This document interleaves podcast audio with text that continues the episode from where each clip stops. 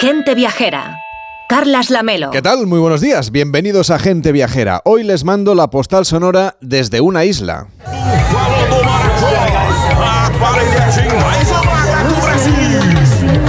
En la zona septentrional de la costa atlántica brasileña, en la desembocadura del río Amazonas, se conforma el archipiélago de Marajó, frente a la ciudad de Belém. Esta es la mayor isla del mundo de cuantas están rodeadas tanto de agua dulce como de agua marina, una curiosidad geográfica que se complementa con los vestigios de la cultura Marajoara, que habitaba estas coordenadas antes de la llegada de los europeos. Aquí celebran además un vistoso carnaval, de los más vistosos que hay durante todo el año, en, bueno, durante esta época evidentemente en Brasil. No es tampoco el más espectacular del país, ni tampoco el más numeroso ni turístico, pero hasta aquí nos hemos venido, hasta este carnaval. El año pasado, por cierto, esta isla norteña fue una de las protagonistas de los desfiles de las mejores escuelas de samba del carnaval de Río de Janeiro. La compañía Paraíso de Tuitui iluminó el Sambódromo el año pasado con alegorías referentes al búfalo. Sí, sí, al, al, búfalo, en concreto al búfalo de agua. Según parece, hace dos siglos un barco zarpó de la India cargado de búfalos y de especias rumbo a la Guyana francesa. Se estrelló contra la roca durante una tempestad y naufragó. Ninguno de los miembros de la tripulación sobrevivió, pero los búfalos sí, y llegaron a esta isla de Marajó donde se reprodujeron abundantemente porque aquí no hay depredadores para ellos. La historia, esta que le acabo de contar, la de los búfalos, no está del todo contrastada, pero sí que está claro que estos animales no son oriundos de este rincón brasileño porque son una especie asiática. También sabemos que hoy en día en la isla hay más búfalos que personas y que están presentes en las labores más dispares.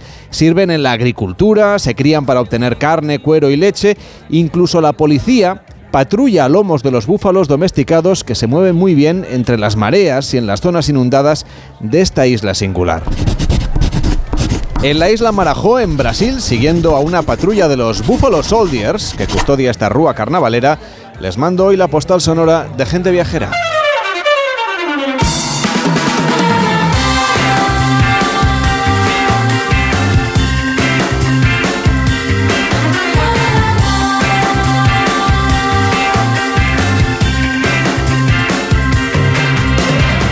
Viajera, el programa de viajes de Onda Cero con Carlas Lamelo.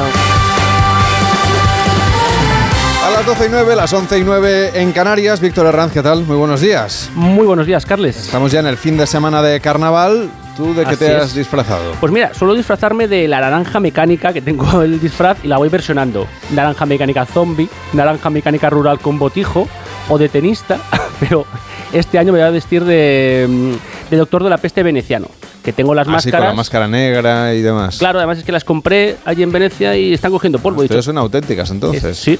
Bueno, además del carnaval, este fin de semana está lleno de cosas. Hay dos acontecimientos mediáticos esta noche en Valladolid, nos lo contaban ahora en los servicios informativos. Se entregan los premios Goya del cine español, claro, y en Italia eligen a su representante para Eurovisión 2024 en el mítico Festival de San Remo. La competición tiene lugar en el Teatro Aristón, en la ciudad italiana, donde 30 concursantes luchan por hacerse con la victoria y representar a Italia. Desde luego, y un evento que se ha convertido en un fenómeno de masas con ganas de saber quién es quién en la música italiana y curiosear el famoseo del país alpino.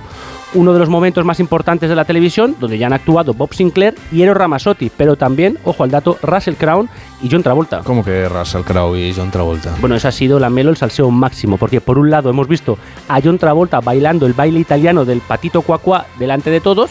Por otro lado, Travolta, después de grabarlo, no le ha gustado mucho, perdón, grabarlo no, es que era en directo.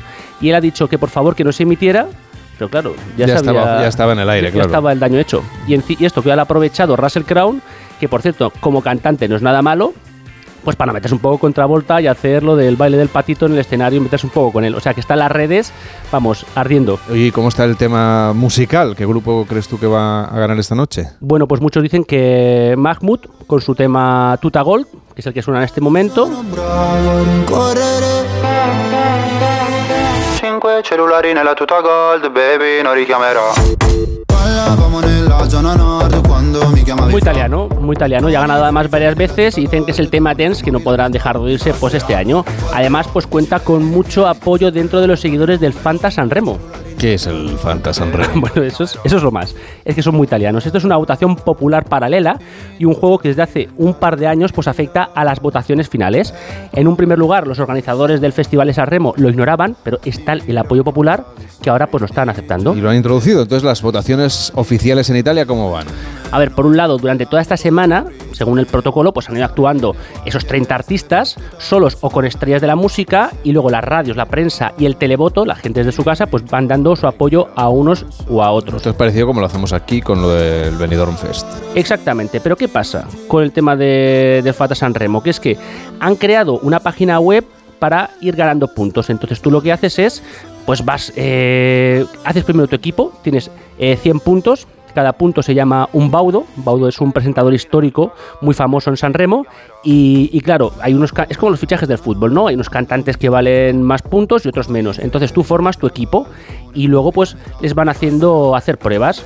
Eh, la gente se puede apostar pues una cena entre amigos, pero es que también los sponsors de esta plataforma pues también tienen, concursos, ¿no? Por ejemplo, la liga del, detergente de ropa, la liga de la comida, la liga del, TikTok. Y esto pues realmente afecta mucho a, la gente, sobre todo las plataformas, porque claro, los jóvenes que juegan pues pueden tener más followers, más visibilidad y hay todo pues un, momento pues gigante detrás, ¿no? Y, claro, tienen que pedirle a los cantantes que hagan cosas, que suban una escoba, que digan una palabra... O sea, que, que, es más que un festival de música esto. Sí, sí, es no, no. Todo un espectáculo. Es un espectáculo. X Factor, pero a la italiana. Desde luego. Oye, ¿hay algún otro momento cumbre que, del, del, que tengamos que estar pendientes si alguien quiere ver? Porque esto de, del Festival de San Remo se puede ver por YouTube. Sí. Además de la RAI, claro, que es la televisión italiana. Sí, exactamente. Los, la, las canciones y las, las, retransmisiones de música sobre la RAI. En, en, en, YouTube está un poco más el salseo. Eso sí, es que es, es tremendo. Bueno, espérate que no lo importemos nosotros aquí también a España, ese, tema, así también eh, con el tema del, del, del Fanta San Remo. Pero sí que es verdad que ha habido un momento muy sentimental que le ha hecho saltar las lágrimas a más de un italiano, y es que la hija del cantante Pino Magno, pues que murió mientras estaba dando un concierto de ataque al corazón cuando la hija tenía 13 años, pues ahora que la niña tiene 23 y fue a San Remo, pues le ha cantado la canción de, de su padre que se llama La Rondine y que suena así.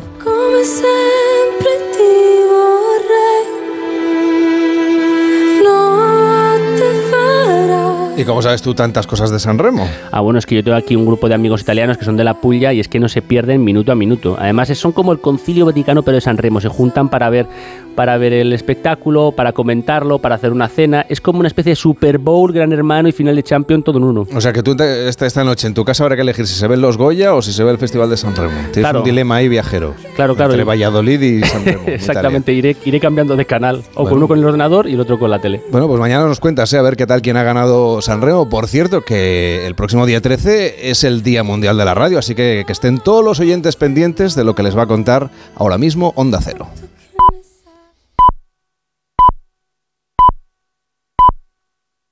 ¿Reconoces este sonido? Nos evoca emociones, recuerdos, voces, momentos que te han acompañado durante toda tu vida. Un sonido que forma parte de ti. El sonido de la radio. Y 100 años después, la radio es más radio que nunca. Está más viva que nunca. Se adapta y transforma con la mirada siempre puesta en el futuro. Y, por supuesto, disponible donde, cómo y cuando quieras. Por eso desde Onda Cero, Europa FM y Melodía FM queremos desear a todas las cadenas, a todos los oyentes y a todos los anunciantes un feliz día de la radio. Llevamos 100 años emocionando y solo es el principio. A3 Media, donde estamos todos. En Onda Cero, gente viajera, Carlas Lamelo.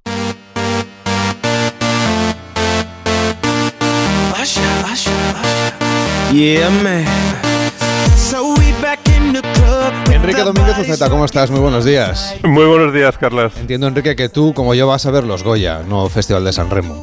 Bueno, no sé. O no, o a, a mí me gusta más cosa. decir me gusta más el cine que los festivales. Pero os estaba escuchando y la verdad es que mm, hay una cierta coincidencia entre las fechas de carnaval y, y todo lo relacionado con estos festivales que van para Eurovisión, que cada vez parecen más efectivamente un, un carnaval que un concierto eh, o, que, o que una competición de tipo musical. Por cierto, que hablando de eventos de masa seguidos por todo el mundo, este fin de semana eh, la verdad es que está plagado a los Goya, al Carnaval, al Festival de San Remo. Le tenemos que sumar la Super Bowl, la gran cita del deporte americano, que será mañana por la noche. En realidad ya pasada la medianoche, por lo tanto ya oficialmente el día 12, eh, en las primeras, en los primeros minutos del día 12. Así es, y es la gran final de la NFL, que es la Liga Nacional de Fútbol Americano, pero fútbol, no soccer, fútbol de que se juega con las manos. Y la verdad que tampoco importa mucho que la gente se sepa o no se sepan las reglas, que no son pocas. Lo mejor es disfrutarlo con amigos y vivirla pues con comida americana y con cerveza, mucha cerveza. Y por cierto, que si alguien quiere seguirla, que sepan que en un hotel de Madrid están preparando una gran fiesta americana para vivir la final de la Super Bowl. Javier Polo, director del Hotel Hard Rock de Madrid, ¿cómo está? Buenos días. Hola, muy buenos días. ¿Qué tal estáis? ¿Cómo se puede seguir la Super Bowl desde este hotel madrileño? Bueno, pues se puede seguir dentro de lo que es nuestro restaurante, eh, donde, pues como bien decíais, tendremos un menú muy americano, con ese toque quizá más españolizado a nivel de las hamburguesas y, sobre todo pues esos cubos de, cerveza para que la gente anime y sobre todo que este partido tiene un montón de, de cosas muy interesantes para, para, seguir la Super Bowl este año. Pero esto es durante la madrugada, es decir, empiezan a las 12 de la noche y hasta las 4 y cuarto de la madrugada más o menos se va a estar jugando, ¿no? Sí, correcto. Empieza eh, lo que es, es, el 12 de febrero para nosotros, desde las 12 hasta las 4 y el partidazo que enfrenta los Kansas City Chiefs con San Francisco 49ers y sobre todo el morbo también de que dentro de los Kansas City Chiefs pues está el novio de Taylor Swift, Travis Kelce bueno, entonces si Las Vegas ya es por sí es una ciudad un poco de, de, de, de, juego, de espectáculos, pues este año lo tiene todo. Y, y luego, pues a quien estamos escuchando, ¿no? A Acer, que ya sabéis que es súper famoso luego los descansos de la, del partido de, fútbol americano, de, ver el espectáculo que es, pues eso, a lo americano. Ahí ¿no? debe ser donde en, en, el hotel va a haber máximo, ¿no? máximo interés, imagino yo. ¿O no? Sí, ¿O, ahí o la yo gente creo... le interesa más la parte deportiva? Bueno, yo creo que, que, el perfil de contaros que, que, llevamos llenos ya hace, hace semanas. O sea, ahora mismo ya no podemos eh, seguir acogiendo gente. Es increíble las peticiones que hemos tenido y, y hace ya una semana eh, hemos colgado el cartel de todo vendido. Va a haber más de casi 100 personas en el hotel animando y hay público americano, lógicamente, por la vinculación de la marca, pero también hay mucha gente sudamericana, española. Y, y, y, yo creo que el momento álgido de la noche es la superactuación, ¿no? Donde la gente, pues, pues bueno, eh, no puedes estar sentado y te imagino que se pondrán a bailar a, esos temas tan interesantes que tiene Acer. Así que bueno, es, un, es espectacular, yo creo. Es un concepto muy americano y fijaros la noticia, ¿no? También a, a, nivel de Madrid, que el próximo año también la NFL estará en Madrid. O sea que, bueno, yo creo que este año lo tiene. Eh, es, va a ser muy interesante ver el partido. Lo que decías tú, Enrique, ¿eh? una mezcla de, de, carnaval, celebración, festival y mucha música, ¿no? Gran espectáculo, sin duda alguna, masivo, mmm, que da la vuelta al mundo. La verdad es que es un fenómeno totalmente nuevo, extraordinariamente gregario, por otra parte, porque al final eh, van haciendo desaparecer las fronteras, pero. pero pero bueno, yo creo que además es un espectáculo que quizá desde el punto de vista deportivo no es su principal atractivo, pero efectivamente todo lo que se monta alrededor, sobre todo desde el punto de vista gastronómico y cervecero, pues, pues yo creo que es, es el acontecimiento, es una ocasión para reunirse. Javier Polo, director del Hotel Hard Rock de Madrid, gracias por acompañarnos, que vaya bien esa retransmisión de la Super Bowl. Hasta la próxima. Muy bien, muchas gracias, un saludo.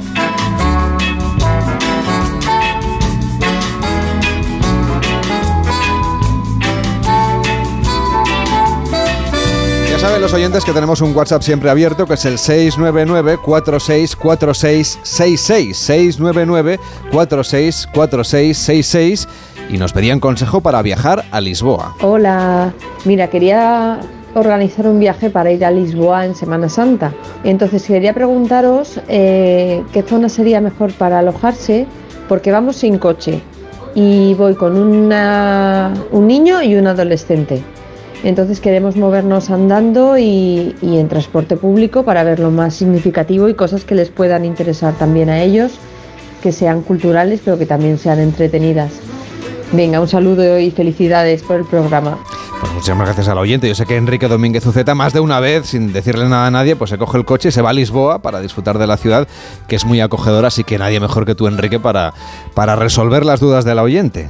Bueno, pues sí, es algo que he hecho más de una vez, desde luego, y, y ahora mismo, pues escuchando al oyente, me dan ganas de volver a hacerlo, porque Lisboa es siempre acogedora y, y cálida. Está llena de interés, pero también yo digo que está llena de calidez de vida, que es algo mejor que la calidad, porque no depende tanto del dinero, y por eso, pues Lisboa es estupenda para ir en familia, como va a ir nuestro oyente, y es una ciudad en la que lo pueden pasar bien todos juntos. También está muy bien la idea de ir sin coche porque el centro de Lisboa es bastante recogido eh, como para recorrerlo a pie y luego pues puedes coger los maravillosos tranvías para subir a las colinas eh, en los dos lados de la ciudad y desde allí bajar caminando o coger también el transporte a lo largo de la orilla derecha del estuario del Tajo que es donde se van ensartando muchas de las cosas más interesantes que hay que ver en Lisboa en todo ese camino de su salida al mar y además, bueno, pues ahí están también las playas. Y en esa línea que va uniendo Lisboa ciudad con la Torre de Belém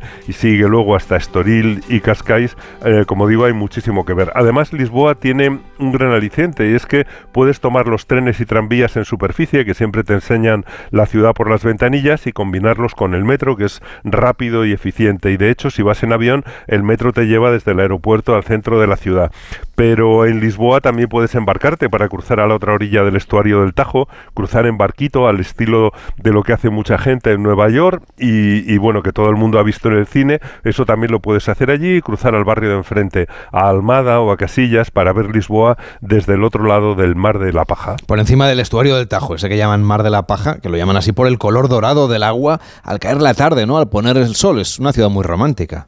Es muy romántica, sí, es un espectáculo natural bien bonito que ahora se puede disfrutar desde, desde el agua porque salen barcos para ver el atardecer desde, mm, bueno, desde ese agua todavía dulce que se está mezclando ya con el agua del Atlántico y celebran pues fiestas a bordo o cenas a bordo. Así que seguro que también hay oportunidad de que se embarquen en algún momento. Y nuestro oyente nos preguntaba también por dónde alojarse en Lisboa y desde luego yendo sin coche cuanto más céntrico mejor. La Lisboa que hay que ver está en una hondonada entre el castillo de San Jorge en un alto y el mirador de San Pedro de Alcántara en otra elevación enfrente y entre ambas se extiende la ciudad baja, la Baixa eh, del siglo XVIII, la que se debe al marqués de Pombal que mm, eh, bueno que la hizo construir tras el terremoto de Lisboa de 1755 con esas calles rectas perpendiculares con grandes plazas y que se extiende desde la plaza la Plaza do Comercio eh, con uno de sus costados abierto al agua del río Tajo hasta la Plaza Don Pedro IV.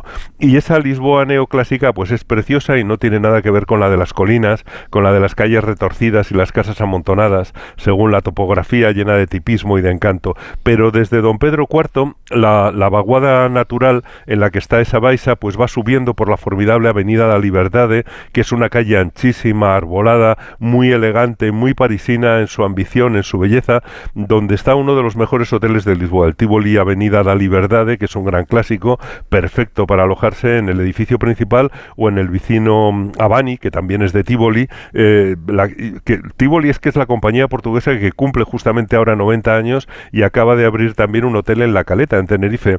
Mm, se puede decir que, que el hotel del que hablamos es más que un hotel, es una institución porque guarda también la cervejaría eh, Liberdade, que es un paraíso para los amantes del, del marisco y tiene mm, en la cubierta el Sky Bar Baisin, que tiene unas vistas maravillosas de toda la ciudad a sus pies y que es pura animación por la tarde y por la noche. Pero bueno, en esa línea de Avenida La Libertad de Almar hay muchos hoteles, ahí están seguramente las mejores tiendas de Lisboa, son un poco los campos elíseos de, de Lisboa y, tiene muy buena comunicación en transporte público, o sea que para alojarse está francamente bien. Nos preguntaba oyente, el oyente Enrique también por cosas que hacer en familia, porque ella se iba con, con, sus dos hijos y que, bueno, que tenían edades diferentes y quería saber a ver qué es lo que podía hacer para, para disfrutar del viaje al máximo. Bueno, yo creo que lo primero cuando vas a Lisboa es no empeñarte en verlo todo, sino más bien en disfrutarlo, porque Lisboa tiene eh, sitios más que monumentos. Por ejemplo, hay que pasear por el barrio de Alfama, que era el de los pescadores y que es un laberinto lleno de callejas, de cuestas, de rincones y de bares y restaurantes eh, típicos. Es muy bonito y allí también hay casas do fado para oír fados. Aunque yo recomiendo, eh, si quieres ver Alfama, ir en el mes de junio, durante las fiestas de Lisboa, que son las fiestas de San Antonio y que se llena todo de cadenetas y de puestecitos en la calle. Otros dos sitios a los que hay que ir son los dos miradores que he mencionado antes, que tienen la, la ciudad en una hondonada a sus pies, entre el castillo de San Jorge en un alto y el mirador de San Pedro de Alcántara en otra elevación enfrente. Puedes subir en el tranvía 28, que es uno de los tranvías más típicos, si encuentras sitio y luego, como decía, bajar caminando. Y por supuesto hay que pasear por esa zona baja, por la baixa del siglo XVIII, sentarse en sus cafés y luego subir hasta el Chiado y asomarse al café a Brasileira, que era el favorito de Pessoa, y hacerse una foto con la estatua del escritor que hay ante el local. Y entre las peregrinaciones casi obligatorias está siempre, naturalmente, la de ir a probar los pasteles de nata de la confitería de Belém, que son un emblema de la ciudad y yo casi diría de, todo Portugal, aunque los pasteles de nata, por ejemplo, de la Loma, no tienen nada que envidiar a los de Belén. Y la verdad es que ricos pasteles encuentras en, en, en, en los, en los cafés y en los rincones de toda la ciudad. Saudade pena, saudade mágoa, saudade pranto. Gente Viajera estamos recorriendo Lisboa con Enrique Domínguez Uceta a petición de una oyente que nos mandaba una nota de voz al 699-464666. Y usted puede hacer lo mismo si quiere, 699-464666. En algún momento, Enrique, habrá que salir del centro de Lisboa para recorrer la orilla derecha del Tajo, así tranquilamente, porque es de hecho una prolongación de la ciudad hasta el Atlántico. Bueno, sí, es un largo y precioso paseo por la orilla derecha del estuario eh, que todo, toda esa zona es un gran solarium orientado al sur, tiene un clima súper agradable durante todo el año, hay que pasear al borde del Tajo por la zona que llaman de las docas, claro que es la eh, portuguesización de, de, los docks eh, británicos, los viejos almacenes del puerto que ahora se han llenado de locales de copas y de restaurantes. Hay que ir hasta la Torre de Belém, cerca del monumento dedicado a los grandes navegantes portugueses y al monasterio de los Jerónimos, aunque ahora se ha llenado esa orilla del Tajo de patinetes de alquiler, de trotinetes, como le llaman, y de bicis de alquiler, porque la verdad es que es una gozada pasear con un poco más de velocidad de la que permiten las piernas, porque es todo perfectamente llano. Y otra posibilidad es la de recorrer la orilla del Tajo siguiendo la ruta de los caminantes, que va de la Torre de Belém a la Torre Moderna de Vasco de Gama a lo largo de 17 kilómetros de costa y que incluye, bueno, pues muchos de los edificios recientes, la nueva terminal de cruceros, el, eh, el edificio muy original del MAAT, el Museo de Arte, Arquitectura y Tecnología, que te permite subir a la cubierta desde el paseo y que se ha convertido en un nuevo mirador sobre el estuario del Tajo cerca del puente 25 de abril y de la gigantesca estatua de Cristo Rey que se inspiró en el Cristo Redentor de Río. Es una gran ruta que, eh, que enlaza los dos grandes puentes de Lisboa sobre el Tajo, el antiguo, que es de 1966 y que se parece al de San Francisco en Estados Unidos, aunque se llama 25 de abril por la fecha de la Revolución de los Claveles, que acabó con la dictadura en el año 1974, y el puente más nuevo, que es el Vasco de Gama, eh, que es larguísimo, tiene 12 kilómetros de longitud y tiene una joroba eh, porque se eleva en un tramo para que puedan pasar por debajo los barcos más grandes. Se inauguró en el año 1998 para la Expo Internacional que dejó, entre otras cosas, una cosa que le puede encantar a nuestro oyente, que es el moderno oceanario, el mayor acuario interior de Europa, que es perfecto para ir con niños y con jóvenes y es muy interesante. Y nos dejó en ese sitio también una parte nueva de Lisboa, el, el, barrio del Parque de las Naciones, y una estación de tren de Santiago Calatrava, la estación de Oriente, que estoy seguro que a quien la vea le va a gustar.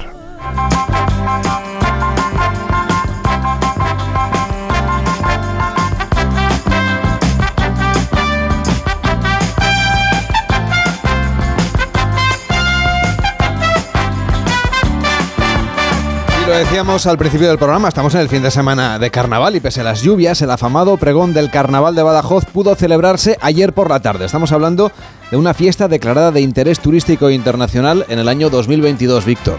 Así es, y aunque este año están adaptando, como bien dices, el calendario de actividades por las lluvias, ya han celebrado su concurso oficial de murgas y ahora esta ciudad de Extremadura sacará a relucir sus mejores disfraces y maquillajes con un programa que inundará de alegría y fiestas sus calles si el tiempo lo permite. Y lo harán además para celebrar el preludio de la cuaresma con sus mejores galas, para bailar al compás de los tambores junto a las comparsas, pero realmente los carnavales han cambiado radicalmente desde su implantación en tiempos antiguos del imperio. Sí, aún no se sabe con certeza su origen, pero hay pinceladas de su historia repartidas por todo el mundo. Lo que sí se sabe es que el origen del carnaval, tal y como se conoce a día de hoy, se remonta a más de 5.000 años. Los romanos consideraban ya esta fiesta como una oportunidad para render culto al dios Baco, de nombre griego Dionisio, dios del vino, la fiesta, la abundancia y la fertilidad. Enrique, y un carnaval que sé que también conoces muy bien y que es uno de tus preferidos, además. Lo dices por el de Badajoz. Efectivamente, sí. El de Badajoz es que realmente es seguramente el gran carnaval más desconocido de España, porque se echa toda la ciudad a la calle, participa todo el mundo, es realmente uno de los cuatro que están declarados de interés turístico internacional y aunque tiene seguramente en proporción con el de Santa Cruz de Tenerife o el de Cádiz un número mucho menor de visitantes que llegan desde fuera, eh, realmente la ciudad está mm, para comérsela. Está todo el mundo en la calle, lo disfrutan y, y desde luego para quien no lo conozca va a ser un descubrimiento maravilloso. Bueno, de hecho están los hoteles llenos. Nos lo va a contar Ignacio Graguera, que es el alcalde de Badajoz. ¿Cómo está? Muy buenos días. Hola, muy buenos días. ¿Qué tal? Ayer, ¿Cómo estáis? ayer se celebró el pregón inaugural del carnaval. La respuesta de la gente, pues la verdad es que fue totalmente inmensa, abarrotada hasta la plaza, pese a la lluvia, que fue un, un pregón además muy emotivo. ¿Cómo ha sido esta jornada así un poco distinta del pregón? Bueno, un poco distinta porque siempre el pregón lo arrancamos con, con el inicio del desfile infantil, el desfile de comparsas infantil, que este año por la lluvia no se pudo celebrar, que lo celebraremos el, el lunes. Pero aún así la gente tiene ganas de carnaval, tiene ganas de disfrutar. Son 10 días los que arrancaron a partir de ayer, los que se nos vienen por delante y sobre todo, bueno, pues muchas, muchas ganas de, de que la gente descubra y, y nos acompañe en el carnaval de Badajoz y hacerlo cada vez más grande.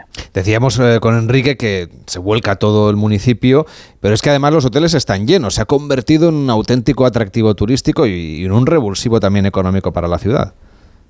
Sí, de unos años a esta parte del carnaval ha crecido muchísimo. Eh, el año pasado, en el conjunto de todo el carnaval, eh, al final eh, llegamos a más de 650.000 participantes en los diferentes días, que es una barbaridad, es algo que, que trasciende con mucho los límites de la ciudad. Badajoz es una ciudad con 155.000 habitantes y, y más de 600.000 personas participaron en el carnaval el año pasado. Así es que eso creo que da una idea del volumen y de la dimensión que ha alcanzado esta fiesta, que ya no es solo local, que también es regional e internacional, porque viene mucha gente de Portugal, gracias a nuestra cercanía y, por supuesto, de otras zonas de España. Y lo que tenemos que hacer es seguir dándolo a conocer y seguir invitándolo, porque quien viene repite. Y los hoteles llenos, llenos este fin de semana, llenos el que viene, y, y muy contentos, porque esto al final lo que hace es posicionar a la ciudad eh, en el ámbito nacional y, y hacernos sentir muy orgullosos de lo que hemos construido entre todos. El gran desfile, por cierto, se ha pospuesto también al martes 13 de febrero como consecuencia de las lluvias, pero lo que sí que nos espera es el concurso de murgas en el Teatro López de Ayala. ¿Cómo es este encuentro cultural?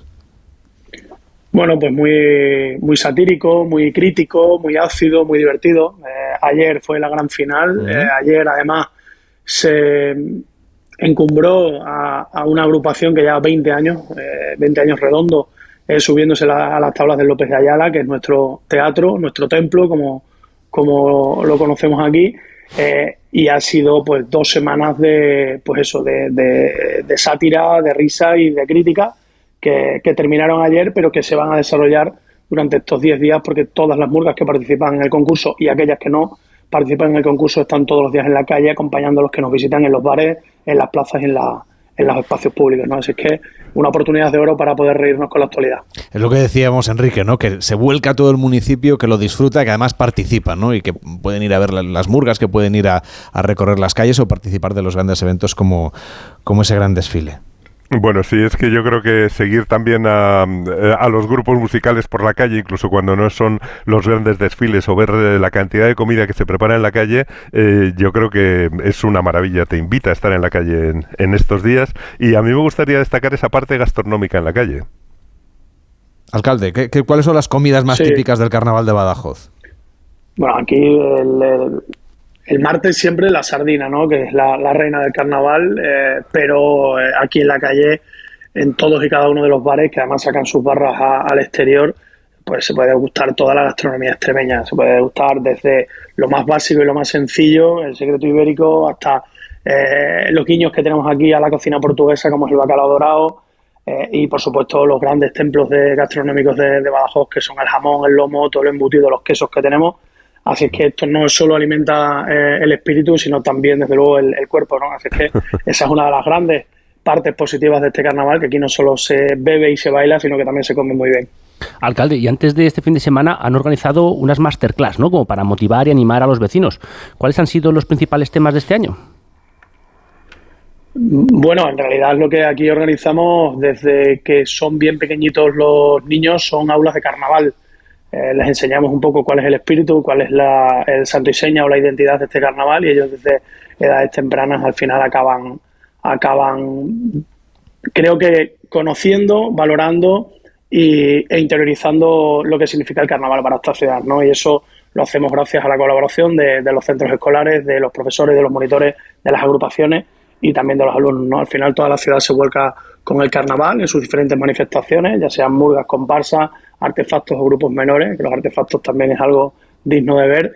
Eh, y lo que hacemos aquí es, que la ciudad eh, gira y la provincia gira en torno a este carnaval durante 10 días, ¿no? Así que todo lo hacemos aquí por y para el carnaval y, y para que la gente que nos visite pues disfrute mucho. Y el próximo jueves se inaugura el Paseo del Carnaval en honor a diferentes personas, entidades relevantes. Vamos, que, como decíamos, todo Badajoz se vuelca con este carnaval, que este año, pues, pues, por cuestiones meteorológicas, pues he tenido que adaptar un poquito la agenda, pero tienen ustedes toda la semana y el siguiente fin de semana con muchas propuestas para disfrutar de este carnaval. Alcalde, gracias por acompañarnos y que vaya bien el carnaval. Hasta la próxima. Gracias a vosotros y os invito a, a venir el martes, que es el mayor desfile de Europa, o sea que merece mucho la pena. Enrique, cuídate mucho y hasta, la, hasta mañana, que seguiremos viajando aquí en Gente Viajera. Pues hasta mañana. Feliz sábado a todos. Hacemos una pausa en Gente Viajera y les hablamos de los destinos gastronómicos de 2024. En Onda Cero, gente viajera, Carlas Lamelo. ¿Un cóctel o un refresco? ¿Desayuno con zumo o café? Con la promo todo incluido de Costa no tienes que elegir. Las bebidas son gratis. Reserva tu crucero hasta el 12 de marzo y disfruta del paquete de bebidas gratis. Infórmate en tu agencia de viajes o en costacruceros.es. Costa. Si elegir es ahorrar for you, ahorra todas las semanas con ofertas como el plátano de Canarias a 1,35€ el kilo o el tomate bola Carrefour Origen España a 99 céntimos el kilo. Hasta el 11 de febrero en hipermercados, Market, Express, Web y App. Válido en Península y Baleares. Carrefour, aquí poder elegir es poder ahorrar. Hola Andrés, ¿qué tal el fin de semana? Pues han intentado robar en casa de mi hermana mientras estábamos celebrando el cumpleaños de mi madre. Así que imagínate. Dile a tu hermana que se ponga una alarma. Yo tengo la de Securitas Direct y estoy muy contento. Por lo que cuesta, merece la pena la tranquilidad que da. Protege tu hogar frente a robos y ocupaciones con la alarma de Securitas Direct. Llama ahora al 900-272-272. ¿Cansado? Revital. Tomando Revital por las mañanas recuperas tu energía, porque Revital contiene ginseng para cargarte las pilas y vitamina C para reducir el cansancio. Revital, de Pharma OTC. Esto es un mensaje para todos aquellos que te dijeron que no podías cambiar el mundo. Ahora sí puedes gracias al efecto ser humano, un superpoder que nos convierte en la única especie capaz de revertir el daño que causamos al planeta y frenar el hambre y la pobreza. Es hora de utilizar este nuevo poder. Descubre cómo hacerlo con manos unidas en efectoserhumano.org. ¿Qué, ¿Qué es lo peor de las redes sociales? Estar enganchada a la pantalla. Que nos bombarden con notificaciones todo el día. Los comentarios de haters. El ciberacoso. Las fake news. Pero ¿sabes qué es lo mejor? Que podemos cambiar las cosas. Demostremos que también somos capaces de usar las redes sociales con cabeza. Si tú también quieres formar parte del cambio, regístrate en Efecto 1000 y sube tu vídeo. Nosotros ya formamos parte de la generación 1000. La generación que usa las redes sociales con cabeza. Entra en efectomil.org. Un proyecto de la Fundación A3 Media con la colaboración de la Fundación Telefónica. El paraíso tiene más de con quién que de dónde. Soy Sara Búho, poeta. Este 14 de febrero te queremos desear feliz día de San Valentín. El corte inglés. En tienda web y app. Con este estrés no consigo concentrarme. Toma Concentral. Con su triple acción de lavacopa, rodiola y vitaminas, Concentral consigue aliviar el estrés ayudando a una concentración más estable y duradera. Concentral, consulte a su farmacéutico o dietista.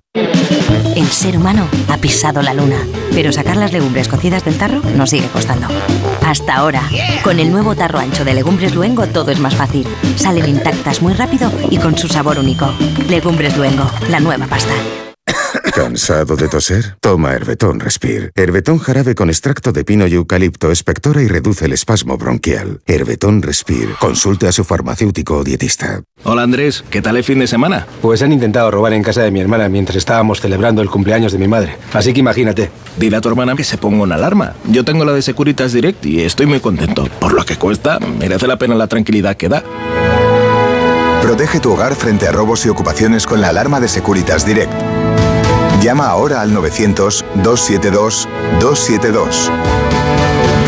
Si elegir es ahorrar for you, ahorra todas las semanas con los productos marca Carrefour. Como con las pizzas refrigeradas Carrefour de jamón y queso, carbonara o barbacoa a 1,85€. Hasta el 11 de febrero en hipermercados, market, web y app. Carrefour, aquí poder elegir es poder ahorrar. ¿Un cóctel o un refresco?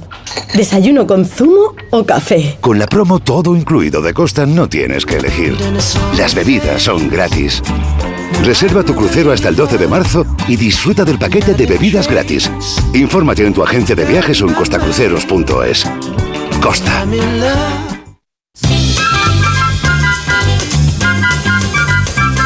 En Onda Cero, Gente Viajera, Carlas Lamelo.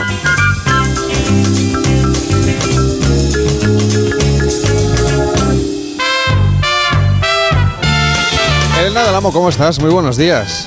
Muy buenos días. Yo sé que cuando viajas siempre te gusta también elegir muy bien los sitios a los que vas, en parte por lo que se ve, pero en parte por lo que se come también.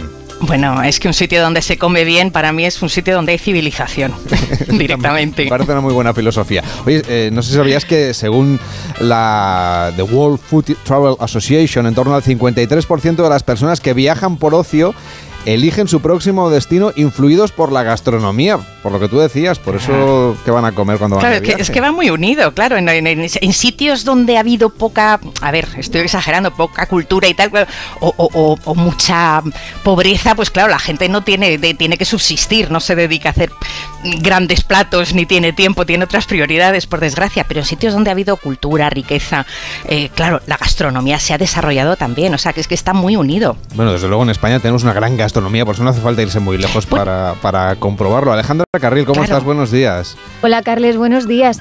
Sí, realmente sin salir de España ya creo que nos podemos hacer una idea de la gran variedad gastronómica que puede haber dentro de un país y la de viajes que pueden salir de ahí.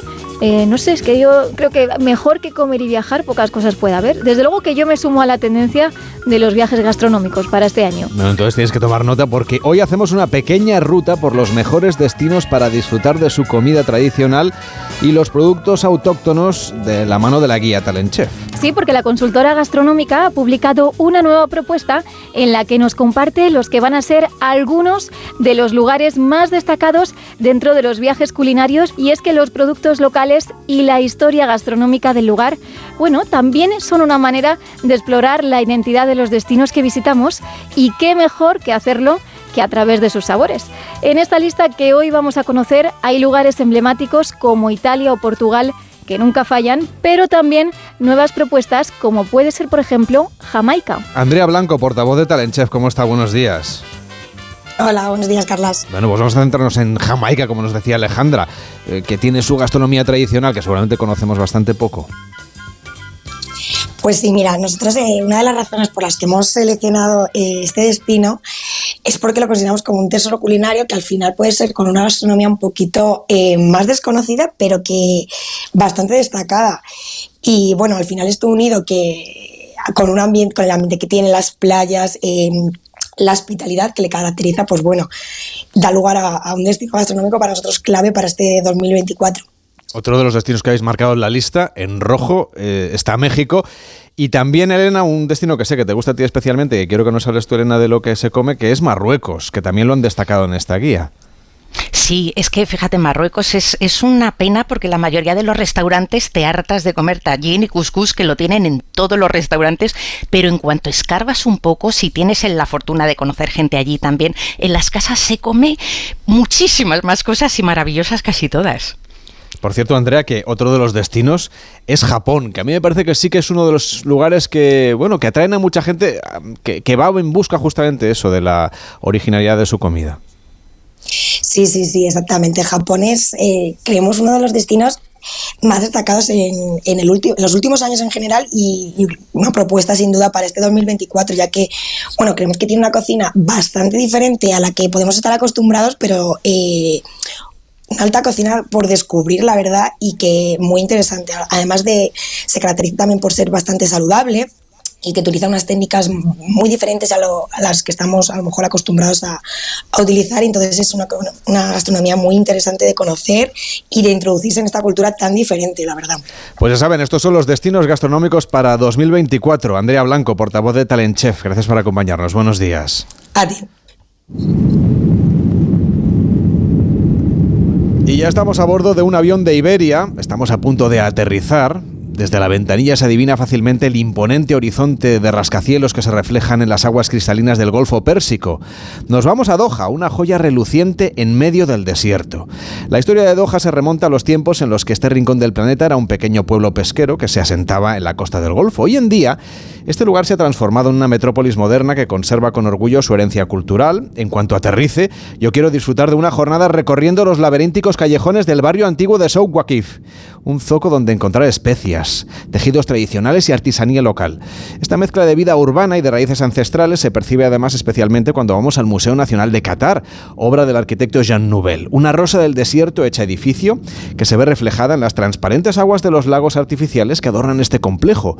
Su interior además alberga exhibiciones interactivas que narran la historia de Qatar, desde esa época de los pueblos de pescadores hasta el destino turístico internacional en el que se ha convertido en el siglo XXI. Thank you.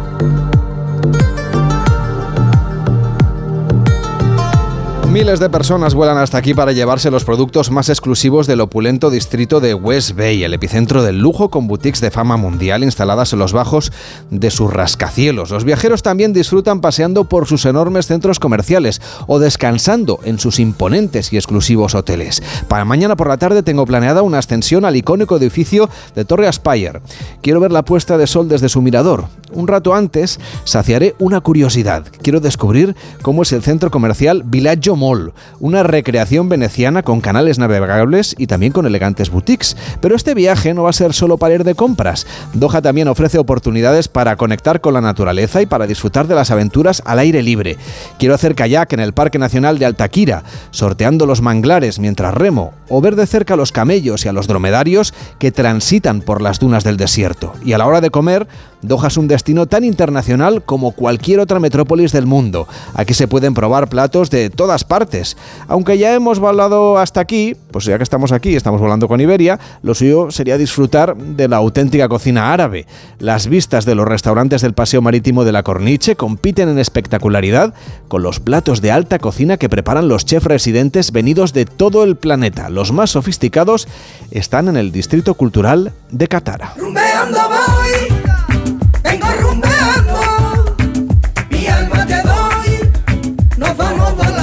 Iberia ofrece un vuelo directo diario entre Madrid y Doha. Gracias a esta conexión, los clientes de Iberia pueden conectar con más de 200 destinos de Asia, Australia, Oriente Medio y África. Además, los clientes de Iberia podrán disfrutar durante el trayecto de un amplio sistema de entretenimiento a bordo, accediendo a un completo menú de películas con estrenos de Hollywood y una gran variedad de género.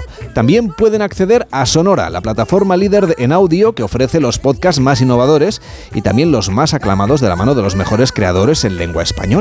El sistema de entretenimiento a bordo de Iberia se completa con diferentes videojuegos y más de 7.000 revistas y periódicos nacionales e internacionales. Tiene toda la información y las reservas en iberia.com y en la aplicación de Iberia. Entra ya en la web y reserva tu vuelo a Doha o a cualquier otro destino de Iberia, como siempre, al mejor precio. En Onda Cero, gente viajera. Carlas Lamelo.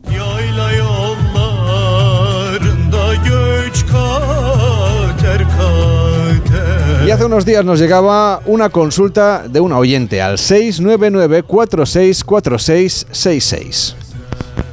Buenos días. Eh, quisiera viajar este próximo verano a Turquía. Eh, es un viaje de no muy larga duración, entonces quisiera pediros consejo para sacar el mayor partido a este viaje que me ilusiona bastante. Muchas gracias. Bueno, pues para responder a nuestra oyente nadie mejor que Elena del Amo, que es una enamorada de Turquía.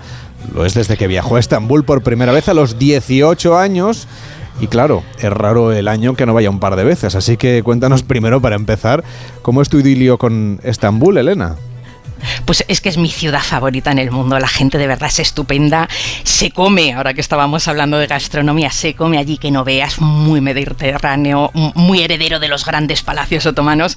Y bueno, aparte de ser una ciudad muy monumental, es que Estambul tiene tantas, pero tantas capas que, que no te la acabas. Yo no sé ni cuántas veces habré vuelto, nunca las he contado, pero en cada una sigo descubriendo capas nuevas. ¿Y cuál es la primera recomendación que le darías a nuestra oyente que va a ir por primera vez? A ver, pues como dice que es su primer viaje a Turquía y que no va a ser un viaje muy largo, pero no nos especifica cuántos días, pues no sé si voy a poder afinar mucho. Le recomendaría que por supuesto no se pierda Estambul. Allí hay que quedarse mínimo cuatro o cinco días porque menos es una pena y luego, mm, pues si te parece, vamos viendo algunas opciones para el resto del país. Y claro, como nos dice que es un primer viaje, Estambul en este caso, pues tocará empaparse en toda la parte histórica de cuando pues esta ciudad era ni más ni menos que la capital del mundo, o sea, no exagero nada. Como la ciudad tiene esa ubicación tan única, con una parte en Europa y la otra en Asia, separada por el estrecho del Bósforo, pues durante siglos confluyeron allí las grandes rutas comerciales entre ambos continentes, o sea que imagínate toda la riqueza, toda la importancia política que eso suponía y de eso pues tantísima monumentalidad. Eh, vamos, el, Estambul durante muchísimos siglos en la, en la antigüedad podría compararse, sería mm, lo que hoy viene a ser Nueva York, aunque oficialmente, oficialmente lo que fue fue la Roma de Oriente ni más ni menos, porque el Imperio Romano se acabó haciendo tan enorme, tan grandísimo, que acabó teniendo una pata, vamos, una capital en Roma, pero la otra la tenía más en Oriente, en Constantinopla, que es como se llamaba entonces Estambul. Y si Roma cayó en el siglo V, la Constantinopla cristiana se mantuvo como capital del Imperio Romano de Oriente hasta que en el siglo XV, o sea, diez siglos más tarde que de la caída de Roma, pues ahí ya sí la tomaron los turcos otomanos, ya musulmanes, y también ellos, como tenían muy buen gusto, también asentaron su capital en Estambul. Y entonces haber sido una capital de imperios tan poderosos y tan longevos se nota, por supuesto, en lo monumental, que es en lo que se va a centrar nuestra oyente en este primer viaje, pero también se nota en el Estambul del siglo XXI, o sea, lo percibes en, en esa mezcla tan única de Oriente y Occidente, en el orgullo que sienten los turcos por su historia y por su cultura, o volviendo a la gastronomía, en esa cocina tan elaboradísima en muchos casos heredera de la, cocina de los palacios, porque mira, basta fijarse los enjambres de chimeneas que coronan las cocinas del Palacio del Topkapi para imaginarse a sus chefs preparando exquisiteces ahí para la corte del sultán. Bueno, esa es una de las fotos que hay que llevarse, ¿no? El Topkapi es uno de los imprescindibles de todo primer viaje a Estambul. Desde luego, desde luego fue el palacio donde vivieron los sultanes otomanos desde el siglo XV hasta que en el XIX se, se trasladaron a orillas del Bósforo, al Dolmabache, que, que bueno, es muy versallesco, si te da tiempo a verlo, fenomenal, pero si no, has visto otros relativamente parecidos pero lo que no ha visto seguro nuestra oyente es uno como el Topkapi. Le sorprenderá seguro, como, como nos sorprendió a todos la primera vez, que el Topkapi no es un único edificio, como solemos imaginarnos los palacios, sino montones de ellos diseminados por los jardines y cuando empiezas a leer un poco, que siempre le sacas más jugo a los sitios cuando vas informado, pues vas viendo que todos esos pequeños edificios dispersos por los jardines recuerdan o emulan, pero con toda sofisticación a las carpas de los nómadas centroasiáticos que fueron sus ancestros. Mucha gente se lía con esto y lo mete todo en el mismo saco. Los turcos son árabes, pues no, nada más lejos. Ni ellos son árabes, ni su idioma es el árabe. Eh, vamos, o sea, que, que, los turcos, aunque como nosotros los españoles tienen más sangres que Drácula, porque se mezclaron con todos los pueblos, originariamente llegaron desde las estepas del Asia Central. O sea, que es que no tienen nada que ver. Y bueno, sí, luego se convirtieron al Islam, de, aquí, de ahí que, tanta gente se líe y piense equivocadamente que los turcos son árabes, pero nada. Pues que nada, tomamos nota todos y también nuestra oyente, que, que va a disfrutar muchísimo de este viaje a Turquía. Sí, sí, además, vamos, que tome nota porque no pocos turcos hasta se toman mal que los confundan con árabes. Pero vamos, volviendo al Topkapi, le diría que no se pierda la zona del harén. Allí hay que comprar una entrada aparte, eh, pero son las salas más bonitas, o sea, que la compre, que merece toda la pena. Y que tampoco se pierda Santa Irene, que es una iglesia del siglo VI. Está en el primer patio del complejo de palacios y claro, como aquello es tan grande y tienes que elegir, mucha gente la ve al lado y es que no entra. Y Santa Irene es una maravilla, o sea, es que no hay palabras. Apenas se ha restaurado, te digo, del siglo VI, está vacía. Entonces eh, tiene esas cúpulas, esos muros mm, de ladrillo desnudo, gigantescos, anchísimos. O sea, se siente el peso de los siglos de una manera que te quedas sin palabras. Y el Topkapi te lo encuentras Igual que los monumentos esenciales que tendrá que ir a ver sí o sí, o sea, Santa Sofía, la Mezquita Azul, el Hipódromo Romano, la cisterna bizantina que la, la, acaban de restaurar y está maravillosa.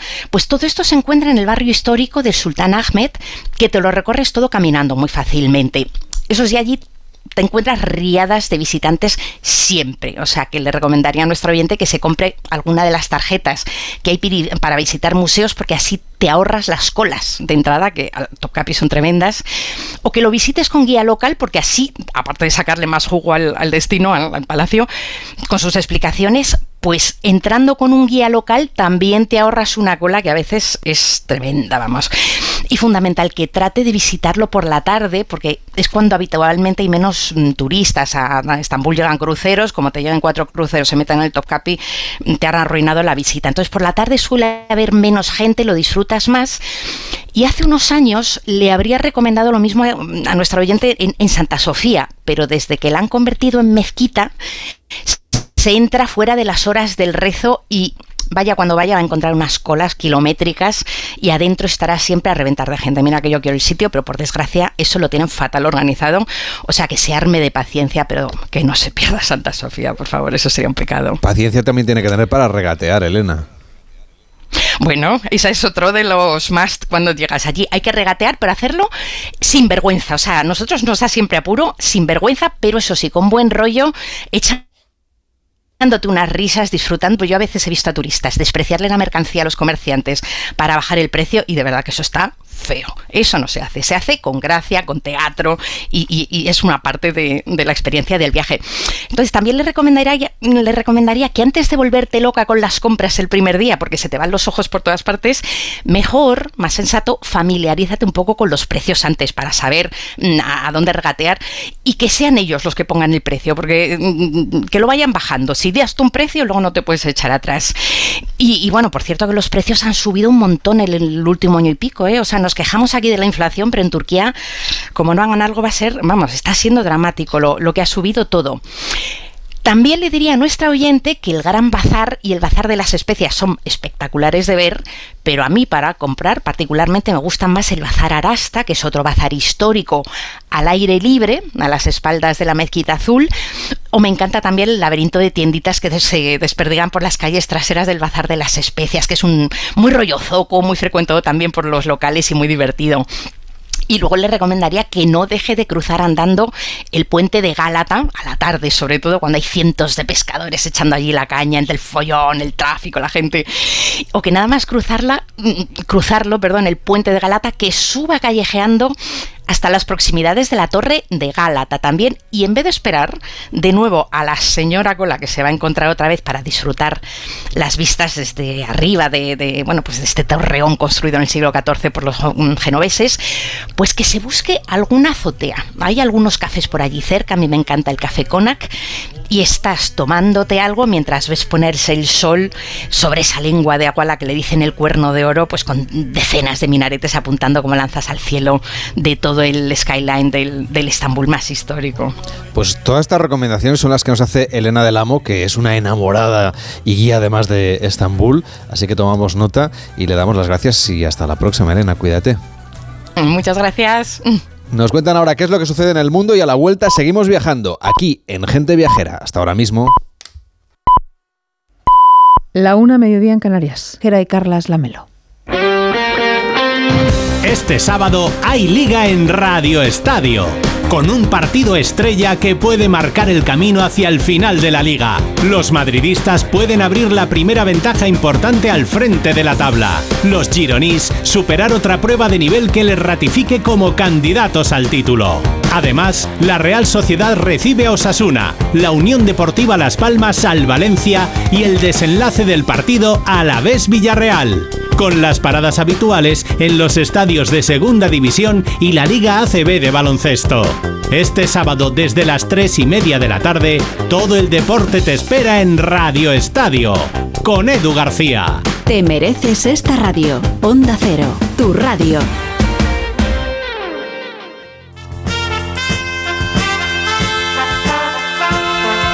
Gente viajera. Carlas Lamelo.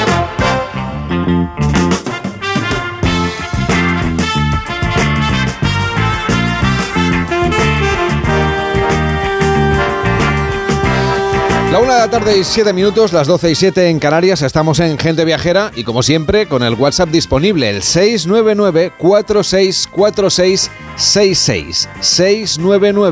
699-464666. Buenos días, os estoy escuchando y me da mucha curiosidad que me ayudéis en un viaje que tengo pensado para este verano a Albania.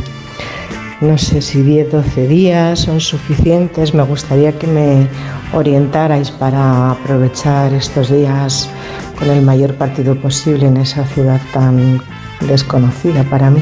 Muchísimas gracias. Es uno de los destinos de moda, por cierto, Albania. Pues en unos días le damos respuesta aquí a esta oyente. 699-464666. Hola amigos de Gente Viajera, Carlos Lamelo, ¿qué tal equipo? Os mando este vídeo adelanto de la exposición de Ninot 2024 para estas próximas fallas. Y es que las fallas son en marzo, pero desde este pasado 3 de febrero ya está abierta esta exposición donde cada persona, todos vosotros, como votación popular, podéis votar por el Ninot adulto o infantil también para que se indulte del fuego el próximo 19 de marzo, noche de San José, patrón de los carpinteros en Valencia. Y eso se sabrá el 15 de marzo cuáles serán los ninots indultados de este 2024. Somos muy falleros ¿eh? aquí en el equipo de gente viajera, así que encantados de poder disfrutar de esta exposición a través de este vídeo que nos ha mandado el oyente que vamos a compartir también en nuestras redes sociales. 699-464666, el WhatsApp de gente viajera. Hola, buenas tardes. Yo quería preguntaros si podéis hacerme algún tipo de ruta o algún tipo de mini viaje por la zona de, la, de Granada, de la Sierra, de tengo muy pocos días libres, la verdad es que me pilla cerca y sería estupendo si me hicierais una mini guía. Gracias. Pues le recomendamos muchas, muchísimas cosas, por ejemplo, visitar el Geoparque, pero dentro de unos días eh, se lo daremos aquí más detallado en el programa, pero si entra en onda 0.es barra gente viajera, ahí tiene alguno de los destinos que hemos contado las últimas semanas. Por ejemplo, un viaje a Pekín para celebrar el nuevo año chino, a Singapur a bordo de un crucero con Eva Miquel, o la ruta jesuítica por Latinoamérica, además de Mallorca, Andalucía o por ejemplo el Alcázar de Sevilla. También tenemos un reportaje sobre el Geoparco de Granada que puede ser una muy buena visita. Le daremos respuesta a esta oyente dentro de unos días. Como siempre, el WhatsApp abierto 699 464666.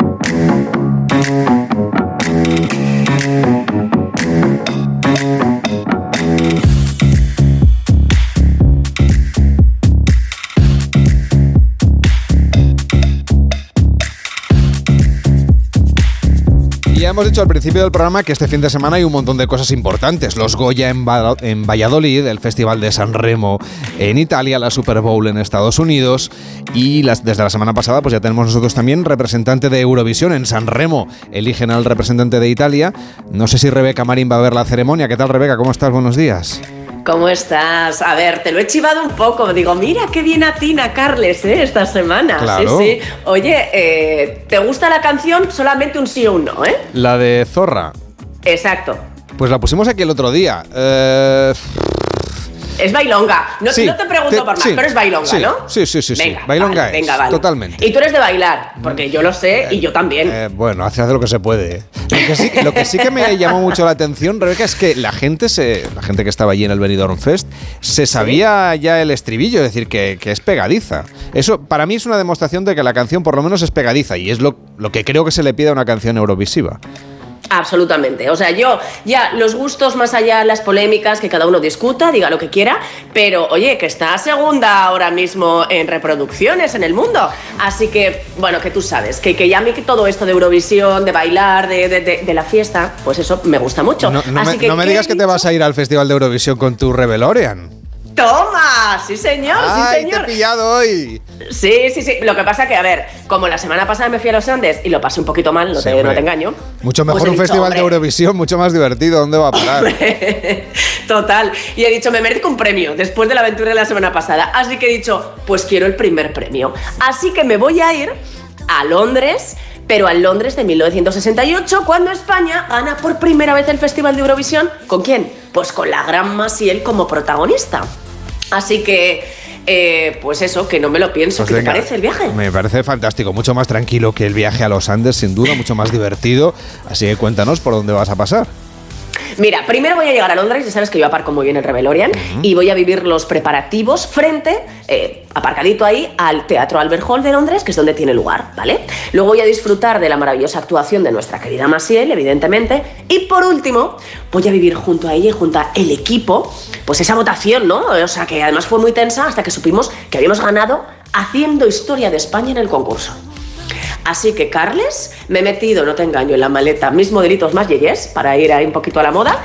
Le doy al botón de mi Rebelorian y regreso al pasado. Uh, Mira, o sea, acabo de. Te he dicho que yo aparco bien, pues no, no aparco tan bien, porque casi me atropella un autobús londinense de esos de dos pisos, ¿vale? Vamos, esto es lo que tiene aterrizar así en cualquier sitio. Oye, eh, Carles, es 6 de abril de 1968. Y, y hoy mismo, bueno, con este traficazo que hay en Londres en estos años también, tiene lugar el Festival de Eurovisión.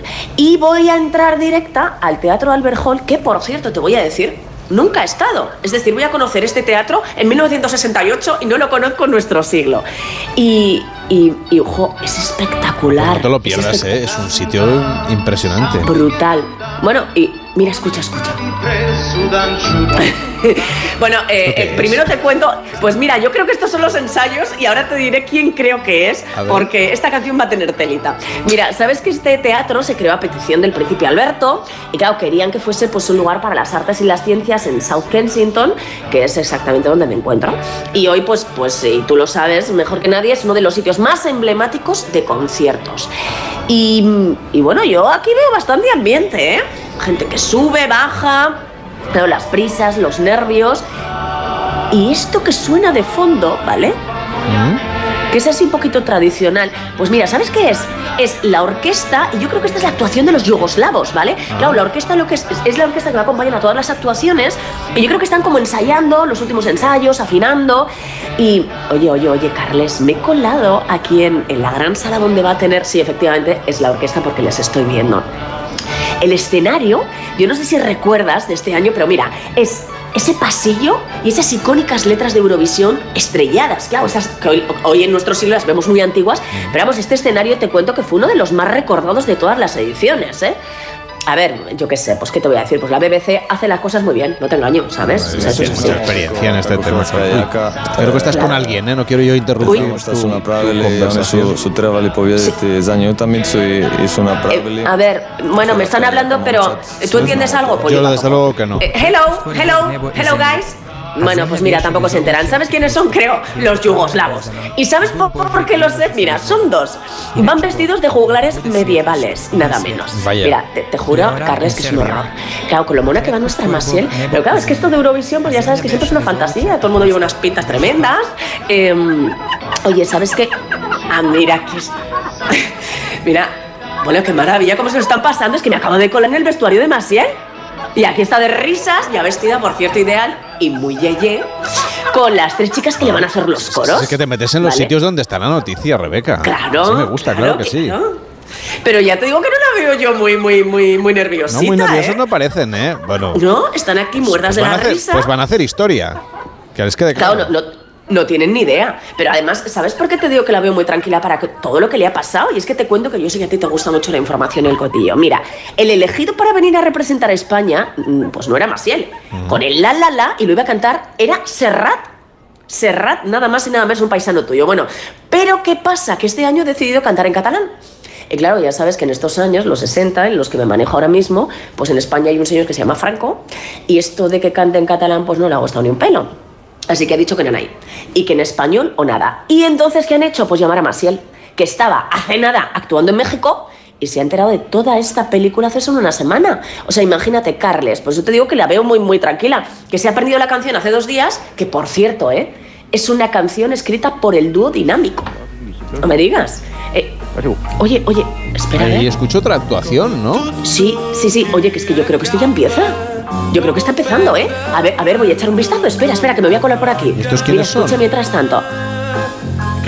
Ver, ¿quién es este? Ah, son portugueses, ¿no? Este- sí, sí, sí, sí, sí, efectivamente. Mira, este es Carles Méndez. Este es el representante de Portugal, con lo cual es la primera actuación del, del festival, que no me lo tengo que... Pero, pero te voy a decir una cosa, este no nos gana seguro, ¿eh? No, este no es oye, pero menudo, menudo momento emocionante que estás viviendo hoy. Además, déjame que te diga mucho más tranquilo, mucho más relajado que las últimas veces. Pero deja que Masiel se prepare porque yo creo que, bueno, hay que perderse el resto de actuaciones, pero quiero que me cuentes cómo está la competencia. Eh, eh, pues, pues... Uy, escucha, escucha, esta te suena seguro. Hombre, congratulations, claro. ¿Claro? Es Cliff Richard. Bueno, pues mira, pues te tengo que decir que este sí que es competencia. El que está sonando es Cliff Richard. Está ahora mismo sobre el escenario. Vamos a escucharnos, que a mí me encanta esta canción.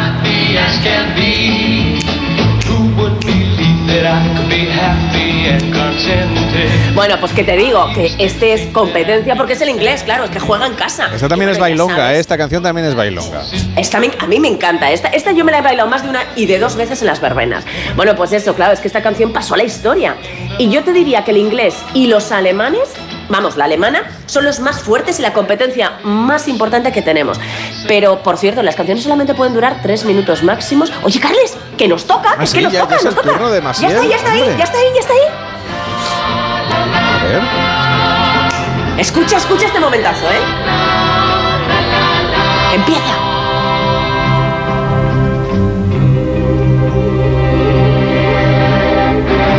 Yo canto a la mañana que de mi juventud.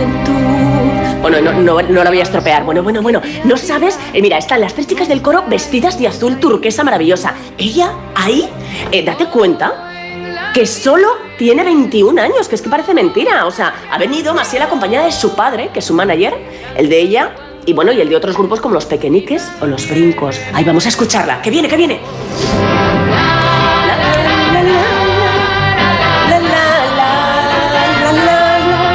Pensaba que te ibas a poner tú a hacer los coros también en el festival, ¿eh? que hubiese estado muy bien. Oye, me, hubiese encantado, no lo sabes. O sea, yo me pongo un vestido de esos y ahí estoy con ella. Oye, yo no soy la única que está, que está cantando, ¿eh? Todo el mundo está aquí emocionado en el Albert Hall. A ver, es que es una canción vitalista. Bueno, se nota que al público le está encantando. Y, y oye, qué maravilla de actuación. La, la, la, la, la, la. Mira, yo creo, a ver, yo sé que va a ganar, yo sé que va a ganar, pero es que esto es tan emocionante. No me, das- no me digas que no te dan ganas de cantar, Les. Hombre, yo no me arranco porque entonces sí que tendríamos una dana, yo creo, en nuestro país y no nos hace ninguna falta. Lluvia sí, pero, pero moderadita. Pero qué barbaridad, menudo éxito. Bueno. Vale, pero lo importante aquí, Rebeca, no es solo la actuación. Ya, ya veo que la gente está entusiasmada, pero no solo es la actuación. Claro, aquí lo que lo importante, lo que corta el bacalao, son las votaciones. Claro, claro, claro. Mira, mira, mira. Ha acabado, ¿vale, Carles? No sabes la tensión que hay aquí. Masiel, por cierto, se ha marchado de la sala donde estamos viendo un poco las... y van a empezar las votaciones, todo esto, porque está muy nerviosa y es que no para de dar vueltas por el teatro. Nos dice que se lo contemos. France, France. Vale, mira, te, te digo, la cosa está muy reñida con Reino Unido, ¿vale? Como me imaginaba, claro, el, el inglés pues es el favorito. Nos saca cuatro puntos de ventaja. Espera, espera, espera, que vota, vota Alemania, vota Alemania. Deux voix. England United was Kingdom. two Le ha dado dos puntos al Reino Unido, dos puntos, dos puntos. A ver, a ver nosotros. Spain. ¡Cuatro nosotros! Mira, vamos los primeros. Quedan los yugoslavos por votar. A ver, a ver, a ver, Carles, qué emoción, qué emoción. A ver. Hello, Monaco. Are you Mónaco, Mónaco. May I have your vote, please? Ici Monte Carlo. Voici les résultats du jury monégasque. A ver, los monegascos. A ver, a ver, a ver, ¿qué es lo que pasa? ¿Qué es lo que pasa? Luxembourg, un vote. Luxembourg, Oye, oye, oye. one vote. Royaume-Uni, 5 ¿What you mean? England. Nada, nada, que no le dan puntos a nosotros. Ay, ay, ay, ay, ay, que ellos tampoco. Sweden, Sweden, Sweden. ¿No les han dado puntos a los ingleses? A nosotros tampoco. Así que hemos ganado, Carles, 29 puntos. Hasta hoy aquí sumando, a ver, 29 puntos. Hombre, enhorabuena, enhorabuena Masiel, aunque sea con tanto tiempo de retraso. Y España, O oye, sea, que ha ganado Eurovisión, hemos Maciel hecho historia. Acabamos de hacer historia, Carles. Qué maravilla de qué viaje. Rebeca, disfruta de esta fiesta. Por cierto, que si quieres este año, pues puedes irte a, a Malmo, o pueden ir los oyentes, a Malmo, en Suecia, que es donde se va a celebrar el próximo Festival de Eurovisión. Si les apetece visitar este país, pues ya, ya tienen excusa. Esta ciudad además es preciosa, tiene un clima muy benigno para, para ser Suecia y se ha puesto muy de moda desde la construcción del puente de Oresund. Además está solo 30 minutos en tren de Copenhague, o sea que pueden hacer ustedes doblete si quieren entre dos países y disfrutar del sur de Suecia. El Malmo va a ser el Festival de Eurovisión. Cuídate mucho, Rebeca. Te escucho mañana con Jaime Cantizano. Un abrazo. Vale, un beso muy grande. Hacemos una pausa en Gente Viajera y vamos a hacer oleoturismo de lujo con Eva Miquel. En Onda Cero, gente viajera. Carlas Lamelo. ¿Un cóctel o un refresco? ¿Desayuno con zumo o café? Con la promo todo incluido de Costa no tienes que elegir. Las bebidas son gratis. Reserva tu crucero hasta el 12 de marzo y disfruta del paquete de bebidas gratis. Infórmate en tu agencia de viajes o en costacruceros.es. Costa.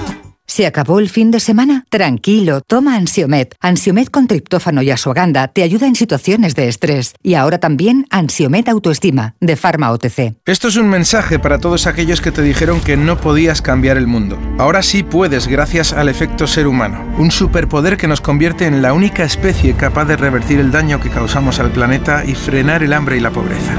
Es hora de utilizar este nuevo poder. Descubre cómo hacerlo con manos unidas en efectoserhumano.org. Si elegir es ahorrar for you, ahorra todas las semanas con los productos marca Carrefour. Como con las pizzas refrigeradas Carrefour de jamón y queso, carbonara o barbacoa a 1,85€. Hasta el 11 de febrero en hipermercados, market, web y app. Carrefour, aquí poder elegir es poder ahorrar.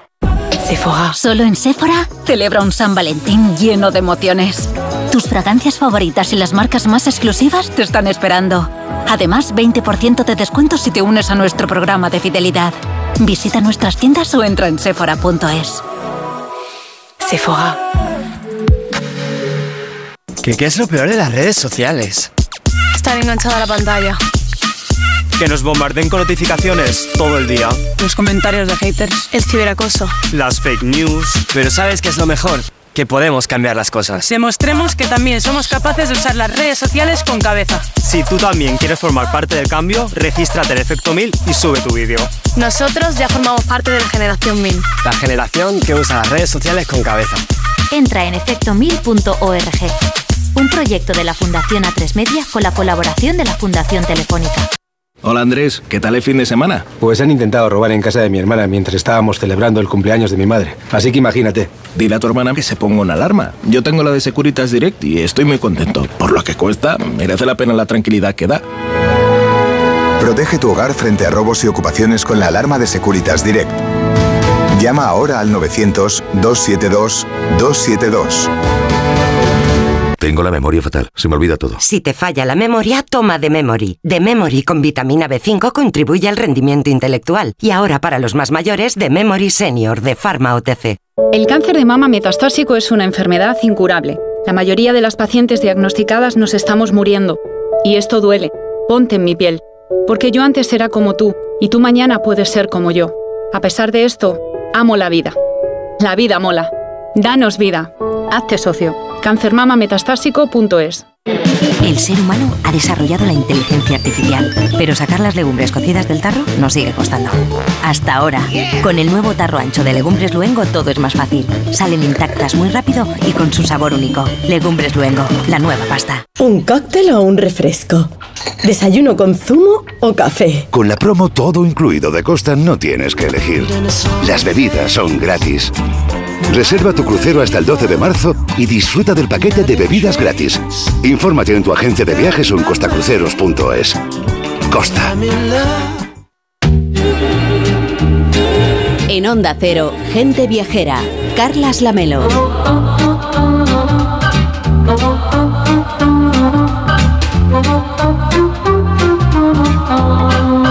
Ya saben que últimamente hablamos mucho del precio del aceite de oliva y eso, claro, parece que ya casi se ha convertido en un producto de lujo, pero lo que es de lujo es ir a hacer oleoturismo y tampoco es que sea necesariamente caro, simplemente es ir a encontrar el lugar adecuado, así que nos vamos a acercar a Andalucía y vamos a hablar de algunos de los lugares donde se puede practicar este oleoturismo, este tipo de turismo en torno al aceite de oliva con Eva Miquel. ¿Qué tal Eva? ¿Cómo estás? Muy buenos días. Muy buenos días, Carlas. ¿Qué tal estamos? Yo encantado. Y además que hablar de aceite de oliva siempre es garantía de que vamos a comer bien, porque con aceite de oliva todo sale mucho más rico. Correcto. Pero además tú nos vas a contar cómo disfrutar de la experiencia turística en torno a la elaboración del aceite de oliva. Pues sí, porque mira, Carlas, hemos hecho un poquito de prospección, porque ya, como has indicado, pues son muchas las propuestas que podemos encontrar. Y es que el oleoturismo se ha convertido en una manera más de visitar poblaciones y, en este caso, de recorrer Andalucía, por ejemplo, la mayor zona de productora, productora de aceite de oliva virgen extra del mundo, la que más concentra campos de olivos, almazaras, museos del aceite, cortijos, fiestas, catas o disfrutando de la gastronomía, como también has dicho, en aquellos restaurantes donde la OVE es protagonista. Jaén es la primera productora del mundo y muchos de sus habitantes viven por y para el olivo. Por ejemplo, pues la fiesta del primer aceite es una fiesta importante, cada año se celebra en una localidad diferente de la provincia que cuenta con un total de tres denominaciones de origen. Sierra del Segura, Sierra de Cazorla y Sierra Magina. Si seguimos en la provincia de Jaén, podemos encontrar la almazara Oro Bailén, que fue calificado como el mejor aceite del mundo y aire de Jaén, que ofrece también experiencias como poder hacer tu propio aceite o hacer catas de tus aceites en el campo, a orillas de Guadalquivir y hasta dormir entre olivos. Y también encontramos pues Almazara Castillo de Canena, con una historia que se remonta a 1780 y donde podemos visitar sus instalaciones y probar otro de los aceites más premiados. Pero si lo que queremos es combinar pues con algo de historia y conocer más de este cotizado producto, ahora, como también has dicho también de alta gama, Totalmente, pues ¿eh? podemos pues podemos visitar el Museo Cultura del Olivo en Baeza, así como la Casa del Aceite y en Úbeda el Centro del Olivar y del aceite. Pero por cierto que va Miquel, lo que ha estado es recientemente conociendo cómo se elabora el aceite en Antequera, en la provincia de Málaga, donde hay una mezcla muy sugerente para aquellos viajeros que quieran combinar lo que tú contabas, Eva, un poco de cultura y un poco de oleoturismo que tiene en el fondo una parte gasto también muy importante. Pues sí, Carlas, porque Antequera es una zona de tierras repletas de cerros, de colinas entre el Mediterráneo y el Guadalquivir, con un imponente patrimonio monumental. De hecho, Antequera cuenta con el monumento más importante megalítico de Europa, el Dolmen de Menga, los de Viera y el Romeral. Pero podemos visitar también la laguna de Fuente de Piedra, que es el santuario de una colona de una colonia, perdón, de flamencos rosas, donde muchos viajeros se desplazan para contemplar su belleza. En cuanto a patrimonio puramente cultural, encontramos también una serie de pueblos donde la arquitectura barroca es la protagonista, como Alameda, Archidona, Campillos, Humilladero o Mollina.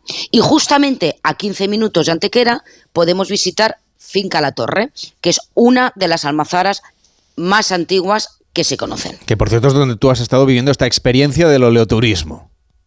Correcto. Te diré que es muy interesante, Carlas, hacer una pequeña inmersión de lo que supone el trabajo que hay detrás de todo el proceso del denominado verdeo, que no es más que la labor de recogida de la aceituna verde que se lleva a cabo pues entre finales de septiembre, octubre y noviembre. Antes, como es lógico, pues se recogía a mano, pero el avance tecnológico nos ha permitido introducir el vibrador de mano y el vibrador de tractor.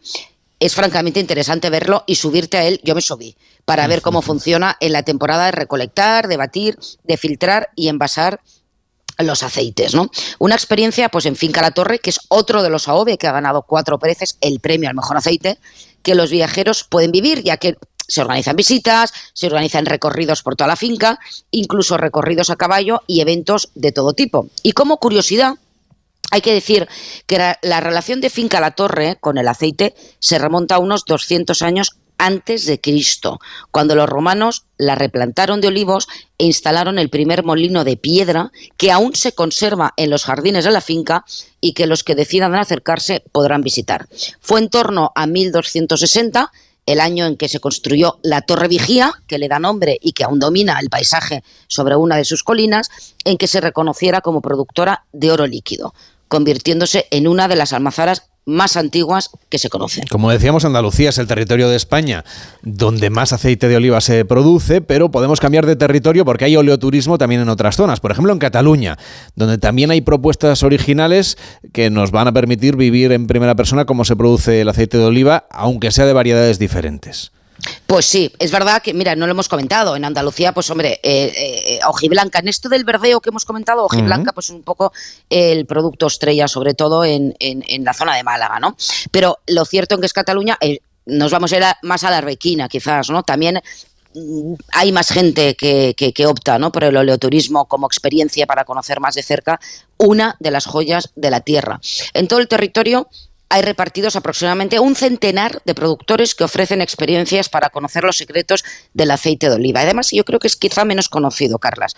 Los viajeros podrán ver así pues cómo se lleva a cabo la cosecha o cómo funcionan los molinos, tanto los actuales como los que se utilizaban antiguamente. Con lo cual, pues se puede pasear por los olivares, por los árboles milenarios, probar el aceite nuevo, descubrir las variedades autóctonas y conocer el proceso de elaboración en los propios molinos. La cultura del aceite está, está presente en aquellas zonas de Cataluña donde este cultivo pues domina el paisaje. De este modo lo podemos encontrar en el Camp de Tarragona, con la denominación de origen protegida Siurana, en las Terras de l'Ebre, con las denominaciones de Terra Alta y del Montsià, en el sur de Lleida eh, con las Garrigas y también en la Ampurdá, que quizá también la gente lo conozca menos. Y es interesante saber que también se ofrecen rutas de senderismo para descubrir caminos alrededor de los, de los olivares. Es el caso, por ejemplo, de Uldacona, donde se concentra el mayor número de olivos milenarios, ojo, del mundo. Pero además de visitar las ferias y las fiestas organizadas alrededor del aceite, o también disfrutar pues, de las comidas en plena naturaleza que ofrecen muchísimos molinos, pues hay otro aspecto que cada vez está más en auge. Toma nota, Carlas, porque es el aceite como tratamiento de belleza, donde en muchísimos spas se aprovechan de los beneficios del aceite como producto hidratante y exfoliante para la piel. En fin, es que hay una infinidad de propuestas donde el aceite es el auténtico protagonista. Y es que España, Carlas, es un país especialmente recomendado para ello, donde además se ha apostado, y es importante reseñar, por la innovación y el mimo absoluto al producto. Bueno, lo de la belleza no nos hace falta ni a ti ni a mí. Ya estamos bellos. Bueno, a mí sí, a mí sí, a mí me encanta. Yo me voy mañana mismo a un spa de estos Ah, bueno, que porque me te gusta todo- relajarte, que está muy bien. Pero ya tenemos la piel Hombre, la maravillosa. piel, la piel, ¿Ah, sí? la piel, que tiene unos beneficios maravillosos, es verdad, ¿eh? No, no, no, totalmente, ¿eh? si al final es un hidratante natural, por supuesto. Pues todo esto en el entorno rural, que es de lo que vamos a hablar ahora, de los pueblos y las pequeñas zonas rurales, que conforman uno de los grandes encantos que tenemos en nuestra geografía. Por ejemplo, ahí se conservan muchas eh, costumbres, muchas tradiciones en cada zona. Es verdad que lo rural estos días es noticia por otras cuestiones vinculadas con, con la evolución económica del sector primario y con sus eh, protestas y sus necesidades específicas, pero hoy les queremos hablar del entorno rural desde un punto de vista turístico. Y es que la asociación Los Pueblos Más Bonitos de España acaba de actualizar la lista para este año con nuevas zonas verdes, con nueva actividad cultural y también con nuevos municipios, Víctor. Así es, y en este momento esa lista está compuesta por 116 localidades consideradas, como el nombre de la asociación dice, como las más bonitas de España. Cada año además se van añadiendo nuevas y en esta ocasión son cinco los pueblos que desde el 1 de enero han obtenido este sello de calidad y se suman al resto. Dos de ellos los encontramos en la provincia de Cáceres. Hablamos de Trevejo y de Trujillo. Está con nosotros Rosa María Rol, que es eh, guía de la Oficina Municipal de Turismo de Trujillo. ¿Cómo está? Buenos días. Hola, buenos días. ¿Qué es lo que han destacado para convertir a Trujillo en uno de los pueblos más bonitos de España? bueno, pues destacar es que tampoco creo que se haya, haga falta destacar nada en, concreto, porque Trujillo en sí ya es un reclamo turístico. Entonces, bueno, pues eh, solamente eh, sus paisajes, eh, su castillo, por supuesto, la iglesia de Santa María la Mayor, que es monumento nacional, ya todo eso hace, y bueno, ya digo el paisaje, solamente subir al castillo y ver los 25 kilómetros que se pueden contemplar desde el castillo, hace que sea, pues eso, uno de los pueblos más bonitos de España. Claro, pero como es una candidatura, imagino que alguna cosa les, les habrán remarcado cuando les han elegido porque les han elegido no solamente para ser uno de los pueblos más bonitos de España, es que ha sido también sede de rodajes, por ejemplo, de Juego de Tronos. Eh, a ver, nosotros en su día ya pertenecimos a la asociación, mm. eh, eso no hace que, experimentemos un aumento de turistas, pero sí el tema de, la cinematografía eh, hace que venga mucho turista a Trujillo, con Juego de Tronos, La Casa del Dragón, la precuela, y Trujillo ha sido escenario cinematográfico desde hace montones de años. No sé si os suena el Tulipán Negro con Alain mm, Delon, en los años 60.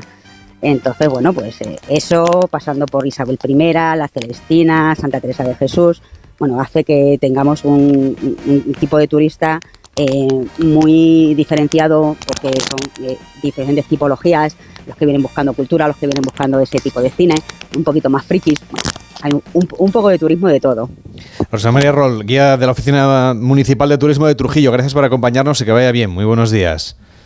Venga, buenos días, gracias. Y, tenemos más pueblos que han entrado a esta lista de los pueblos más bonitos de España. Si viajamos ahora a Burgos, por ejemplo, encontramos un municipio tan bonito como el de Frías. Esta localidad está considerada como la ciudad más pequeña de todo el país. Está con nosotros Edurne García, que es técnico de la Oficina de Turismo de Frías. ¿Cómo está? Muy buenos días. Hola, buenos días, ¿qué tal? Eh, eso creo que los oyentes nos van a pedir que lo aclaremos, porque claro, en Frías viven 250 personas y sin embargo tiene la consideración de ciudad. Eso es. Bueno, pues eh, estamos dentro de la Asociación eh, de los Pueblos Más Bonitos de España, pero claro, somos ciudad, la ciudad más pequeña de, de España. También somos 250 habitantes, pero nos dio el título el rey Juan II allá por 1435. Pues Así que somos ciudad. Pues eh, tienen ustedes todo el derecho, claro que sí. Eva, como decíamos, lo de conocer el mundo rural va mucho más allá de lo que nos contabas antes del oleoturismo. Es que hay muchos municipios con un enorme interés, ¿verdad, Eva?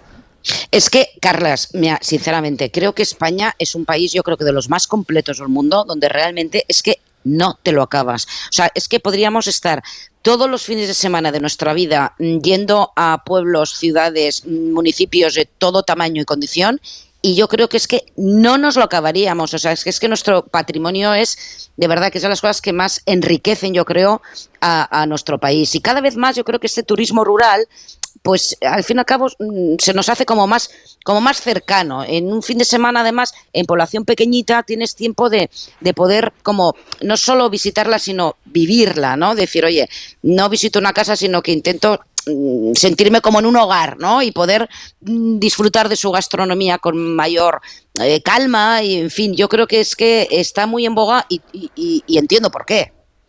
Edurne, y también en Frías encontramos mm, esas casas colgadas, y no las de Cuenca, sino que tienen 22, si no me equivoco, y guardan además gran parte de la historia del municipio, ¿no? ¿Cómo son esas casas?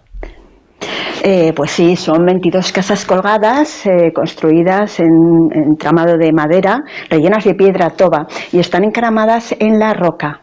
Eh, son habitadas tanto en invierno como en verano y son casas que tienen cuatro o cinco pisos donde arriba eh, estaba la cocina y se ahumaban sus productos. Si se encendiaba una iban todas seguidas. Por lo tanto, estas casas tienen muchas reestructuraciones y reformas. lo importante y lo más Sí. No, quería preguntarle sobre todo por las fiestas. ¿no? Yo sé que en junio, por ejemplo, celebran las fiestas del Capitán y San Juan, que eso se celebra en otras partes de España. ¿Cómo es esta celebración? Bueno, en sí simboliza un conjunto de conmemoraciones en el tiempo que está en el recuerdo de los vecinos de Frías, pero principalmente la batalla de Pedro Fernández de Velasco, conde de Aro, futuro linaje de los duques de Frías, contra los fredenses. Y hay otro lugar que, también hay que visitar, hablábamos de las casas colgadas, tienen ustedes varios miradores, por ejemplo la iglesia de San Vicente el Mártir, que está al borde casi del precipicio, y ahí se pueden hacer ahí muy buenas fotografías. No sé si podríamos hacer una ruta por los miradores desde estos lugares.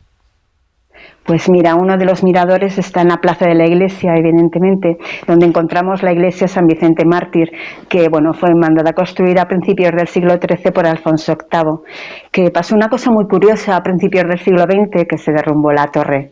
En 1906 se derrumbó la torre y bueno, en su día era totalmente románica y ahora bueno, tiene una fachada un tanto peculiar, en la cual su portada románica está hoy en día en el Museo de Claustros de Nueva York. No fue expoliada, fue vendida para poder construir esta, esta fachada que tenemos ahora. Y es una lástima, de todas maneras, que tengamos que irnos hasta Nueva York para verla, pero bueno, nos queda el resto del edificio. Así es. Así es, eso es. Interiormente tiene una belleza extraordinaria, sobre todo la capilla de la Visitación, donde podemos encontrar el arte gótico renacentista del, norte de Burgos, construido en el siglo XV. Edurne García. Con ese retablo, sí.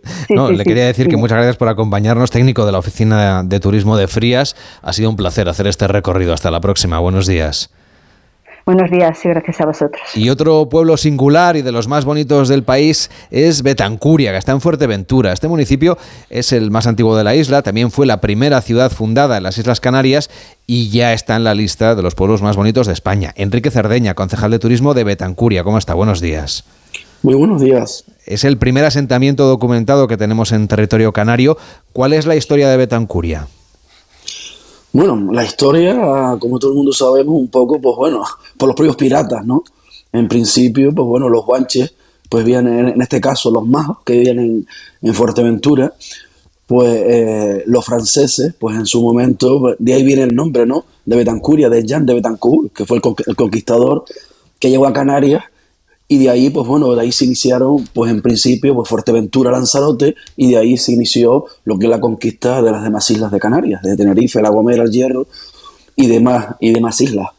Eh, sí que es verdad que, bueno, pues hoy en día, pues Betancuria es un municipio muy pequeñito, de interior, era agrícola, muy agrícola en su momento, hoy en día, pues bueno, es muy complicado, ¿no? Ha cambiado muchísimo, ¿no? La situación y hoy en día, pues, somos un municipio turístico, pequeñito, y somos, pues, en principio, la historia de, Fuerteventura. Don Enrique, y si quisiéramos hacer una visita por, por su casco antiguo, porque como dice Eva Miquel, es que España no te la acabas. Entonces, ¿por dónde empezaríamos también en su municipio a recorrerlo para tener una primera visita? Bueno, Betancuria es visita obligada para cualquier turista que viene a Fuerteventura. Eh, Betancuria casi el 80, el 90% del turista que viene a Fuerteventura pasa por Betancuria. El casco histórico, y sí que es verdad que las otras zonas de la isla son zonas más recientes, muy turísticas. Betancuria se ha mantenido durante la historia, es verdad que bueno, hay partes eh, que tenemos pues, nuestro conjunto histórico, muy, intentamos que no se nos salga de los márgenes que entendemos que tiene que estar. Llegando a Betancuria, pues te encontraría sobre todo lo que es el casco histórico. El casco histórico está la iglesia de la de la Mécula de Concepción, donde pues ahí fue fundada en 1404 y ahí está un poco está, es la historia de Betancuria. Después pues seguimos el convento de San Buenaventura, la iglesia de San Diego y sí que es verdad que en Betancuria tenemos un sitio muy importante que eh, culmina y engloba todo lo que es Fuerteventura. Tenemos el museo, el museo arqueológico de Fuerteventura. Eso es una visita importantísimo porque ahí pues habla de lo que es la historia de Fuerteventura, eh, eh, y un poco pues en general lo que ha sido el resurgir de, Fuerteventura. Cuéntanos la historia, compártanos con nosotros la historia de los pueblos aborígenes que vivían en la isla antes de la llegada de esos piratas. Bueno, la historia, lo que dice la historia un poco es que eh, distintas andanadas de piratas, que en este caso eran piratas, que después pues, bueno, llegaron a, la, a las islas y, varias incursiones entre Fuerteventura y Lanzarote y en una de ellas, pues bueno, terminaron, pues bueno, pues apresando a, a, los magos en este caso. Al final, pues bueno, los hicieron, los apresaron, muchos pues los, los, los, los dedicaron a esclavos, esclavos, como, como en cualquier conquista todo el mundo sabemos que las mujeres pues al final terminaron siendo presas de, los propios conquistadores, por eso hoy en día pues muchos de los apellidos de, de, la isla en general, pues son apellidos, pues muchos pues son peninsulares, portugueses, o sea, muchos descienden de muchas partes del mundo, ¿no? O sea, es que al final, pues, Fuerteventura y Betancuria somos un crisalio de, de, de, apellidos, ¿no? Y de, y de, y de nombres de fuera. Sí que es verdad que eh, en muchas de, esas incursiones, pues bueno, pues la, sobre todo la iglesia de San Buenaventura, pues la destruyeron, la quemaron, eh, eh, iban y venían, ¿no? En función de un poco de las propias necesidades de los piratas, pues robaban todo, volvían otra vez, etcétera, etcétera. Hasta que, bueno, definitivamente, pues eh, las islas pues se estabilizaron y sí que es verdad que un poco Fuerteventura siempre ha sido una isla de mucho grano en su época, muy agrícola, eso hoy en día ha cambiado muchísimo por el cambio climático. Es verdad que tenemos falta de agua, todo lo contrario, ¿no? Todo lo contrario. Y un poco, pues la historia es un poco así, ¿no? Eh, en esa línea. Enrique Cerdeña, concejal de turismo de la localidad de Betancuria, en Fuerteventura. Gracias por acompañarnos, que vaya bien a ustedes por, por, vamos, por informarse y, que nos visiten. Aquí estamos pues dispuestos siempre a, darle un, abrazo. Gracias a ustedes. Eva, un territorio, las Islas Canarias, que es muy marinero, así que va muy acorde también con tus viajes. Cuídate mucho y hasta la próxima. Ah, perdón, Enrique. estaba pensando, perdona, Carlas, que, bueno, yo es que estuve hace muchos años, o sea, me, estaba recordando ahora que tengo que volver y a Frías, desde luego, lo tengo que conocer. Trujillo ya he ido muchísimas veces porque además, eh, en fin, me unen otras cosas, pero entiendo que Bentancuri además se habrá beneficiado, obviamente, del turismo también de de, de, de, playa y de sol del resto de la isla. Quiero decir que a veces esto, aunque no tenga nada que ver el municipio en concreto, pero todo se retroalimenta, ¿no? Efectivamente. En fin. Los destinos van ganando gracias, a, gracias al turismo que de alguna manera también revitaliza siempre la economía de los lugares. Correcto. Eva Miquel, cuídate mucho y hasta la próxima. Hasta la próxima. Gracias, un abrazo. Hacemos una pausa en Gente Viajera y seguimos viajando por las Islas Canarias pero en este caso con una nueva narrativa. Vamos a viajar para conocer una colección de moda, de un diseñador de moda. Hasta ahora mismo. En Onda Cero, gente viajera. Carlas. habituales. En Onda Cero, gente viajera. Carlas Lamelo.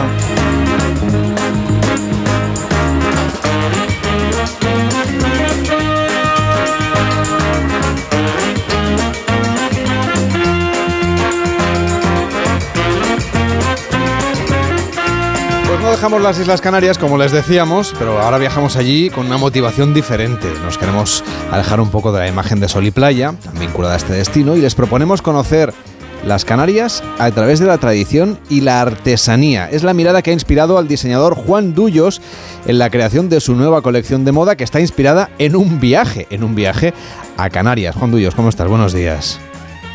¿Qué tal? Buenos días. Creo que es la primera vez que te inspiras en un viaje, en, lugar, en un lugar, en un sitio para crear una colección de moda. Bueno, es la primera vez que me inspiro en unas islas tan maravillosas como las Canarias, porque, como decías tú bien, eh, eh, nuestras islas no solo son sol y playa, hay allí una cantidad de belleza intrínseca, incluso en invierno, porque la colección se llama de subtítulo Invierno. Claro, el invierno canario es un poco diferente al que tenemos en la península, claro. Totalmente, sí, sí, sí, sí, sí. Y hay mucho que descubrir, lo que tú decías, más allá de sol y playa, hay muchísimo que descubrir. Ahora en la conversación te iré contando. Yo lo que quiero que expliquemos también a la gente viajera es que detrás de la creación de moda hay un proceso de investigación previo. Es decir, que no es solamente inspirarse o, ponerse ahí a hacer patrones, sino que hacéis una investigación, en tu caso lo has hecho, sobre los tejidos, sobre la ropa artesanal de la isla, sobre mm, la historia del lugar. ¿Qué, piezas o qué, telas, qué tipo de componentes has encontrado que sean singulares y originarios de Canarias? Mira, yo estaba obsesionado con la artesanía, con lo nuestro, con la artesanía española en general. Pero la península ya la teníamos muy trillada. O sea, los bolsos de ubrique, los encajes de camariñas, todo el mundo sabe un poco lo que pasa allí, aquí. Pero nuestra España residente en las islas, eh, la verdad es que fue un flipe cuando me puse a investigar y vi que desde Lanzarote, Tenerife, Hierro, Fuerteventura, hay intrínseco en ellos una cultura y una artesanía que muchos de nosotros no conocemos. Así que me puse la pila, me puse como un loco a seleccionar un artesano de cada isla y con ellos trabajé un poco eh, la colección que, hemos desarrollado. Una colección que, por cierto, vas a presentar en, muy pocos días, el próximo 16 de febrero en Madrid. Vamos a conocer esa colección. Eh, Islas Canarias Invierno. Sí, sí, sí, sí, sí. Estoy nervioso, contento y no sé, es que es una sensación rarísima, como lo vive poca gente, eso de presentar colecciones y, enfrentarse a, ese público, a la crítica y a la prensa, pues es precioso, pero te pone muy nervioso, la verdad. Estos días previos deben ser, deben ser de máximos preparativos, de muchos nervios. ¿Cómo se prepara uno antes de la presentación? Es decir, qué cosas hacéis? Porque, claro, ya lleváis tanto tiempo trabajando que imagino que está todo muy avanzado. Bueno, está todo muy avanzado, pero ya sabes, o sea, lo que pasa, lo que veis en las pelis, lo que pasa en las series es verdad. O sea, en el último momento los zapatos no son como te gustan, un tejido que ha llegado ayer, y entonces tienes que ponerte porque han tardado en bordarlo, lo hemos cambiado. Siempre hay cosas de última hora, los desfiles son frenéticos y es una adrenalina gigante y lo mágico de esta historia es que solo mm, pasa en 10 minutos el trabajo que, que hemos hecho durante un montón de meses, así que sigue siendo un formato maravilloso y mágico. Lo que me han contado es que los tonos que vamos a ver son oscuros, que eso evoca un poco a las montañas, a los volcanes de las Canarias, y a ese mar embravecido que también te ha servido de inspiración. Claro, evidentemente yo mm, mm, vuelvo a contaros que no quería sol y playa, que es el destino que todos sabemos que siempre Tenerife va, pero de verdad hay un Canarias, hay un hierro, una gomera, unos desiertos, unos bosques de laurisilva, los paisajes volcánicos, eh, las lavas, o sea, todo eso, incluso la vegetación que surge de toda esa mm, historia, pues me ha llenado muchísimo. Y luego trabajando incluso con, con la gente de allí, que como te cuento, cada uno, eh, cada artesano eh, es una, una, historia muy diferente y mágica. Hay piezas de artesanía como las rosetas de Lanzarote, los calados de Gran Canaria, el gachillo de Fuerteventura. Eh, todo esto lo has ido incorporando, pero creo que has conocido la historia de algunos muy jóvenes que han decidido recuperar parte de estos oficios vinculados con la moda, pero de hace tanto tiempo. Mira, eso es una chulada, porque yo pensaba ahí encontrarme las abuelas y los abuelos artesanos, que me encantan también, pero no, hay una gente joven recuperando el oficio que es una maravilla, porque claro, ellos ya no lo hacen por necesidad, como lo hacían sus abuelas, como lo hacían la, gente de allí, ¿no? O sea, que terminaba en lanzarte y hacían rosetas pues para tener un extra de pasta o para... Ellos lo están haciendo porque tienen una parte como artística y, emocional mm, chulísima. O sea, eh, me he encontrado con gente de 20, de 30, que están, como te cuento, recuperando... Eh, las cosas de su sitio, de su tierra, con el estómago, o sea, como de verdad, ¿sabes? Sin ningún tipo de, necesidad y porque disfrutan con todo eso, con lo cual ha sido una sorpresa y para mí una cura de humildad y de, y de fantasía que no te puedes imaginar. Hace unos años te inspiraste también en otro destino, en Costa Rica en este caso. Eh, esta pasión de, por mezclar los viajes, los destinos con la moda, ¿de dónde te viene? Pues mira, porque yo soy un disfrutón. Entonces yo con mi trabajo intento pasármelo lo mejor posible, porque soy un afortunado. Mm, los que eh, nos gusta lo que hacemos y encima podemos disfrutarlo, pues eso es una maravilla.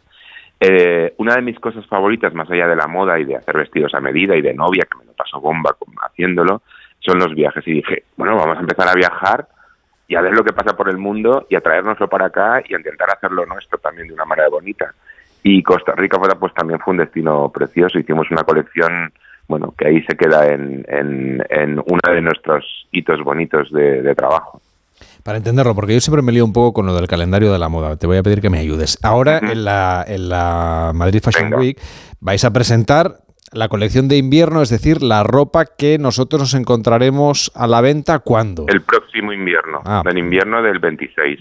Venga, o sea que ahora que, vamos a empezar a poner una manga corta, vosotros ya estáis pensando en lo que se va a vender después, o sea que me imagino que ya estarás trabajando de facto en lo que se va a llevar dentro de dos veranos.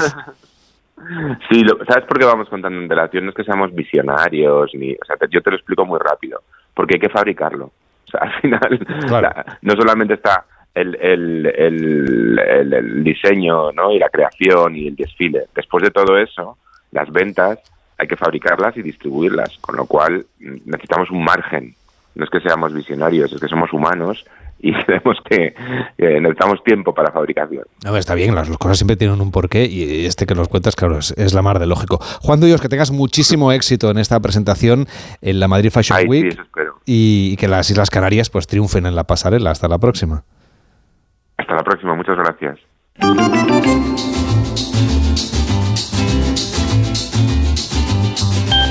Pues la moda también nos puede servir de excusa para viajar y conocer otros lugares. Y otra excusa muy buena es que nos lo pidan los oyentes. De hecho, para nosotros es la mejor. Que nos manden sus peticiones, sus destinos a la carta o sus recomendaciones viajeras. ¿Cómo? A través de las notas de voz de WhatsApp en el 699-464666. Hola, gente viajera. Eh, me encanta lo que están relatando sobre Turquía eh, principalmente Estambul, yo ya fui dos veces y me gustaría eh, si nos pueden recomendar eh, alguna otra ruta no tan comercial o al menos lo, que uno ve en, una primera instancia. bueno, mi tercera vez me gustaría visitar lugares no tan conocidos, principalmente de Estambul.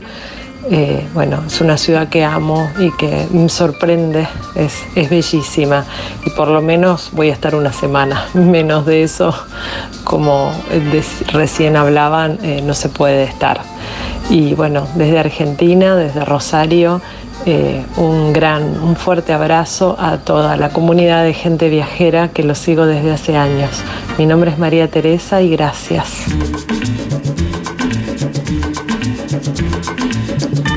María Teresa, pues le vamos a compartir ahora en las redes sociales de Gente Viajera, en arroba Gente Viajera OCR, tanto en Facebook como en X como en Instagram, un recorrido por la costa de Turquía navegando en goleta, que nos hacía una propuesta que nos hacía Elena del Amo, que antes nos hablaba de Turquía, de Estambul en concreto, pues también nos hizo este recorrido que la verdad es que es de lo más interesante. Lo compartimos enseguida en arroba Gente Viajera OCR, donde usted puede seguirnos toda la semana. Llega Juan Diego Guerrero y Noticias Fin de Semana. Hasta mañana.